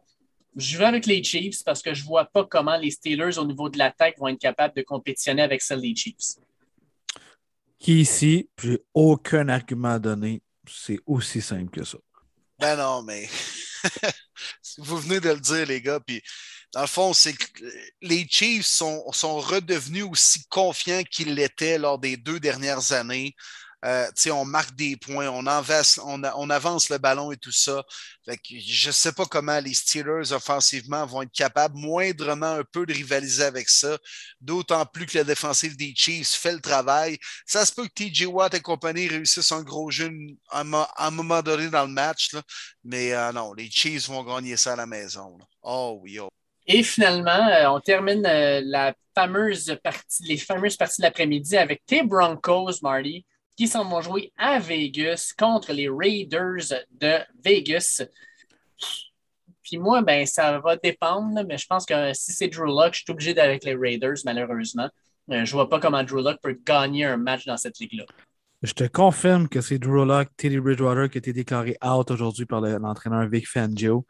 Donc, euh, je déteste Drew Lock. Ça fait longtemps que je le déteste. J'ai jamais cru en lui. Je comprends pas pourquoi on espérait tant qu'il soit le corps de franchise, malheureusement. Je l'espérais pendant un certain temps jusqu'à temps que je vois vraiment que ce n'est pas le cas du tout. Euh, je pense que Javante Williams, par contre, va avoir une grosse rencontre. Euh, J'y souhaite vraiment d'atteindre le 1000 verges cette année, d'ailleurs, en tant que recrue. Ça va être serré, je pense, mais victoire des Raiders parce que Locke ne sera pas capable du tout euh, de compléter beaucoup de touchés. Il y aura par contre beaucoup d'interceptions. Ah, come on, Marty. Ripien, pourrais-tu jouer? Non, quand même pas. C'est sûr, c'est Locke. Quand même lui qui prend les, les, les, les pratiques et tout ça. Hein? My name is Drew. My name is Drew. Carrément. My name is Drew, Drew, Drew Lock. Le faux NNM, toi, au poste de corps des Broncos. Let's go, man. Il va faire le flow des Raiders. Puis les Raiders, c'est le genre de club, à chaque fois qu'ils doivent gagner, réussissent à perdre. Je vais y aller avec les Broncos, Marty, dans un match weird, avec beaucoup de Javante Williams. Puis les Raiders vont trouver une façon ou une autre de perdre le match en lançant des pics, en échappant le ballon. Ça va faire Raiders. Je vais y aller avec les Broncos, Marty. Let's go. Sunday Night Football, on en a parlé tantôt, ça aurait dû être flexible. On se retrouve avec un WFT, peut-être avec un retour de Tequila Heineke, pas le temps de contre les Cowboys de Dallas. Pensez-vous que les Cowboys échappent ce match-là ou qu'ils l'emportent et qu'ils solidifient leur place à 11-4 dans les séries éliminatoires? Non, les Cowboys vont gagner ça. Je vois vraiment pas d'upset dans cette rencontre-là. Je pense par contre ça va être low score. L'offensive des Cowboys m'inquiète tellement. Dak m'inquiète. Défensive des Washington n'est pas si pire. Jonathan Allen, Darren Payne, ça arrête le jeu en tabarouette en plein milieu. Quelques faiblesses la O-line des Cowboys. Mais le jeu euh, du match, on le sait, c'est la défensive des Cowboys qui va manger tout rond l'offensive de Washington. Oui, d'accord avec toi, Marty. Euh, ça va être un match à bas pointage, puis pas mal plus serré qu'on, que, je pense qu'on l'anticipe, surtout en fin de rencontre. J'ai l'impression que les WFT vont encore avoir une chance de gagner, mais les, euh, les Cowboys, avec encore une fois Mecca Parsons qui va réussir un gros jeu. Moi, je vais aussi avec les Cowboys, messieurs, puis je pense que la vedette de ce match-là s'appelle Tony Pollard. Euh, après avoir vu Miles Sanders, qui est un, je pense que c'est un porteur de ballon qui s'apparente beaucoup à Pollard dans son style. Euh, Sanders qui a démoli la défensive de Washington cette semaine. Mais je verrais bien Pollard avoir un gros, gros, gros match. Je pense que les Cowboys vont sortir fort parce qu'à 11-4, je pense qu'ils vont s'assurer d'une place en série. Et à ce moment-là, ça ne me surprendrait pas qu'ils disent à Dak Prescott prends une ou deux games off, soigne-toi, sois sûr d'être à 100% série, puis redeviens le carrière qu'on a vu dès le début de la saison. Euh, fait que j'y vais avec les Cowboys. Monday Night Football, messieurs, 27 décembre, les Dolphins qui s'en vont jouer à Nouvelle-Orléans contre les Saints, deux équipes à 7-7. Euh, est-ce que les Dolphins continuent cette série victorieuse-là, puis vont faire un huitième gain de suite? Oh, euh, non, ça, ça, va être. Septième gain de suite, excuse, excuse. Oui, mais ça va être intéressant, ça, pour le vrai deux équipes du même niveau, euh, à peu près au, au, même pic de la saison. Ça va être intéressant pour de vrai. Euh, là, je pense que vous me voyez venir un peu, mais je vais avec Tyson Hill et les Saints. Hein? Ah oui, oui, oui. Ah ben, oui. Voyons donc. Camara va faire les gros jeux au bon moment. Puis euh, la défensive des Saints, je pense qu'en ce moment, elle est plus dominante que la défensive des Dolphins vont être capables de créer les gros jeux au bon moment, entre autres en troisième essai, avec une pression à quatre, comme ils ont fait contre les Bucks, avec euh, Jordan, avec Davenport. On va être capable de presser Tua, qui n'est pas un gars qui est capable de courir aisément, de se débarrasser de la pression. C'est un gars de pochette. Puis j'ai l'impression que Camara va être un cancer pour les Dolphins dans ce match-là. Puis que Tyson Hill, my boy, le couteau suisse par excellence, va faire la job également. Match serré, mais victoire des Saints. Tu m'avais dit il y a cinq semaines, hey, check le Monday Night au 27 décembre, ça va être bon. me le dire, hey, bah, c'est temps de gamer ou de faire n'importe quoi d'autre. Mais effectivement, à notre grande surprise, deux équipes à 7-7, deux équipes qui se battent encore pour une place en série, deux équipes que je crois qu'ils vont manquer les séries à la toute fin. Mais pour la rencontre, c'est très, très intéressant. Je pense aussi que ça va être à bas pointage, ça va être très défensif. Il y a beaucoup d'éléments que j'aime dans les deux défensives. Qui sera le meilleur quart, toi ou Taysom? Là n'est pas ma question. Qui sera le meilleur porteur de ballon? Easy, Alvin Kamara, victoire des Saints. Les boys, j'y vais avec les Dolphins sur le dos de leur défensive. Je pense que, un, on va avoir Xavier Howard et Byron Jones qui vont littéralement écraser les receveurs. Je ne pense pas que Taysom Hill va être capable de lancer le ballon. Fait qu'on va devoir le courir. Et si on veut courir, on devra le faire par-dessus le corps de Jalen Phillips qui connaît vraiment une grosse, grosse saison recrue. Je pense qu'il va continuer sur cette lancée-là. Je pense que la défensive va être prête.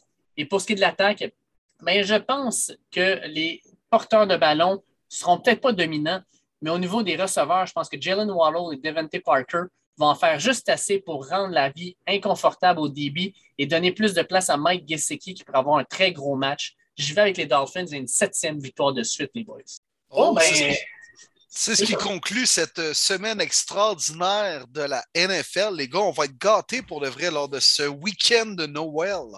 Ok, oui, on va y avoir de la dinde, on va avoir de la bonne bouffe et tout ça. Puis on est chanceux parce qu'on va rester à plein de bons matchs de football. Les boys, joyeux Noël en notre première année de notre podcast Premier Les Buts. J'en souhaite un excellent à tous nos auditeurs. Puis je vous invite également à suivre une excellente page sur Facebook, NFL Fans du Québec, avec au-dessus de 4000 membres, même plus que ça de mémoire. C'est vraiment le fun. Euh, une page qui nous supporte, qui nous aime beaucoup. Mathieu Labbé, un de mes bons amis de football. Merci beaucoup euh, de la confiance et de la présence pour nous. Puis je souhaite vraiment à tout le monde, à tous les amateurs de football, peu importe où vous êtes où sur la planète, un joyeux Noël. Profitez-en avec vos proches, amusez-vous et surtout, n'oubliez pas d'avoir la bonne santé dans toute cette spéciale Noël. Oui, NFL Fan Québec, comme tu dis, qui vient de dépasser aujourd'hui 4600 euh, fans qui, les suivent, donc assez extraordinaire. Euh, c'est un privilège d'être avec vous, peu importe le moment de votre journée, euh, dans vos oreilles. C'est un privilège que vous nous donnez. On le prend, puis vraiment, là, on est extrêmement heureux de pouvoir avoir ce privilège-là.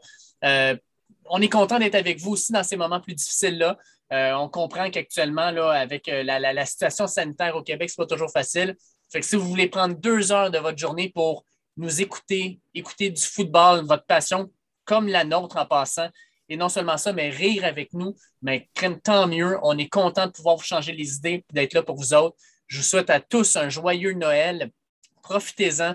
Euh, c'est pas toujours facile, mais c'est des moments quand même où on peut voir un peu de notre famille d'un bord ou de l'autre, euh, s'offrir euh, des cadeaux, euh, s'offrir du petit moment réjouissant puis le fun. Puis en plus, on a du bon football. Fait que joyeux Noël à tout le monde. Et la semaine prochaine, on vous offrira le dernier podcast de 2021. Euh, bien hâte de faire ça avec vous autres, les boys. OK, yes, messieurs, merci d'avoir été là. Puis, Dave, tu disais euh, rire de nous, rire avec nous, là, ben, des fois, c'est le cas quand tu parles un peu trop en bien des lions bleus, là. Des fois, c'est mon cas un peu, mais on a du fun. C'est toujours un plaisir, messieurs. Passez un merveilleux Noël.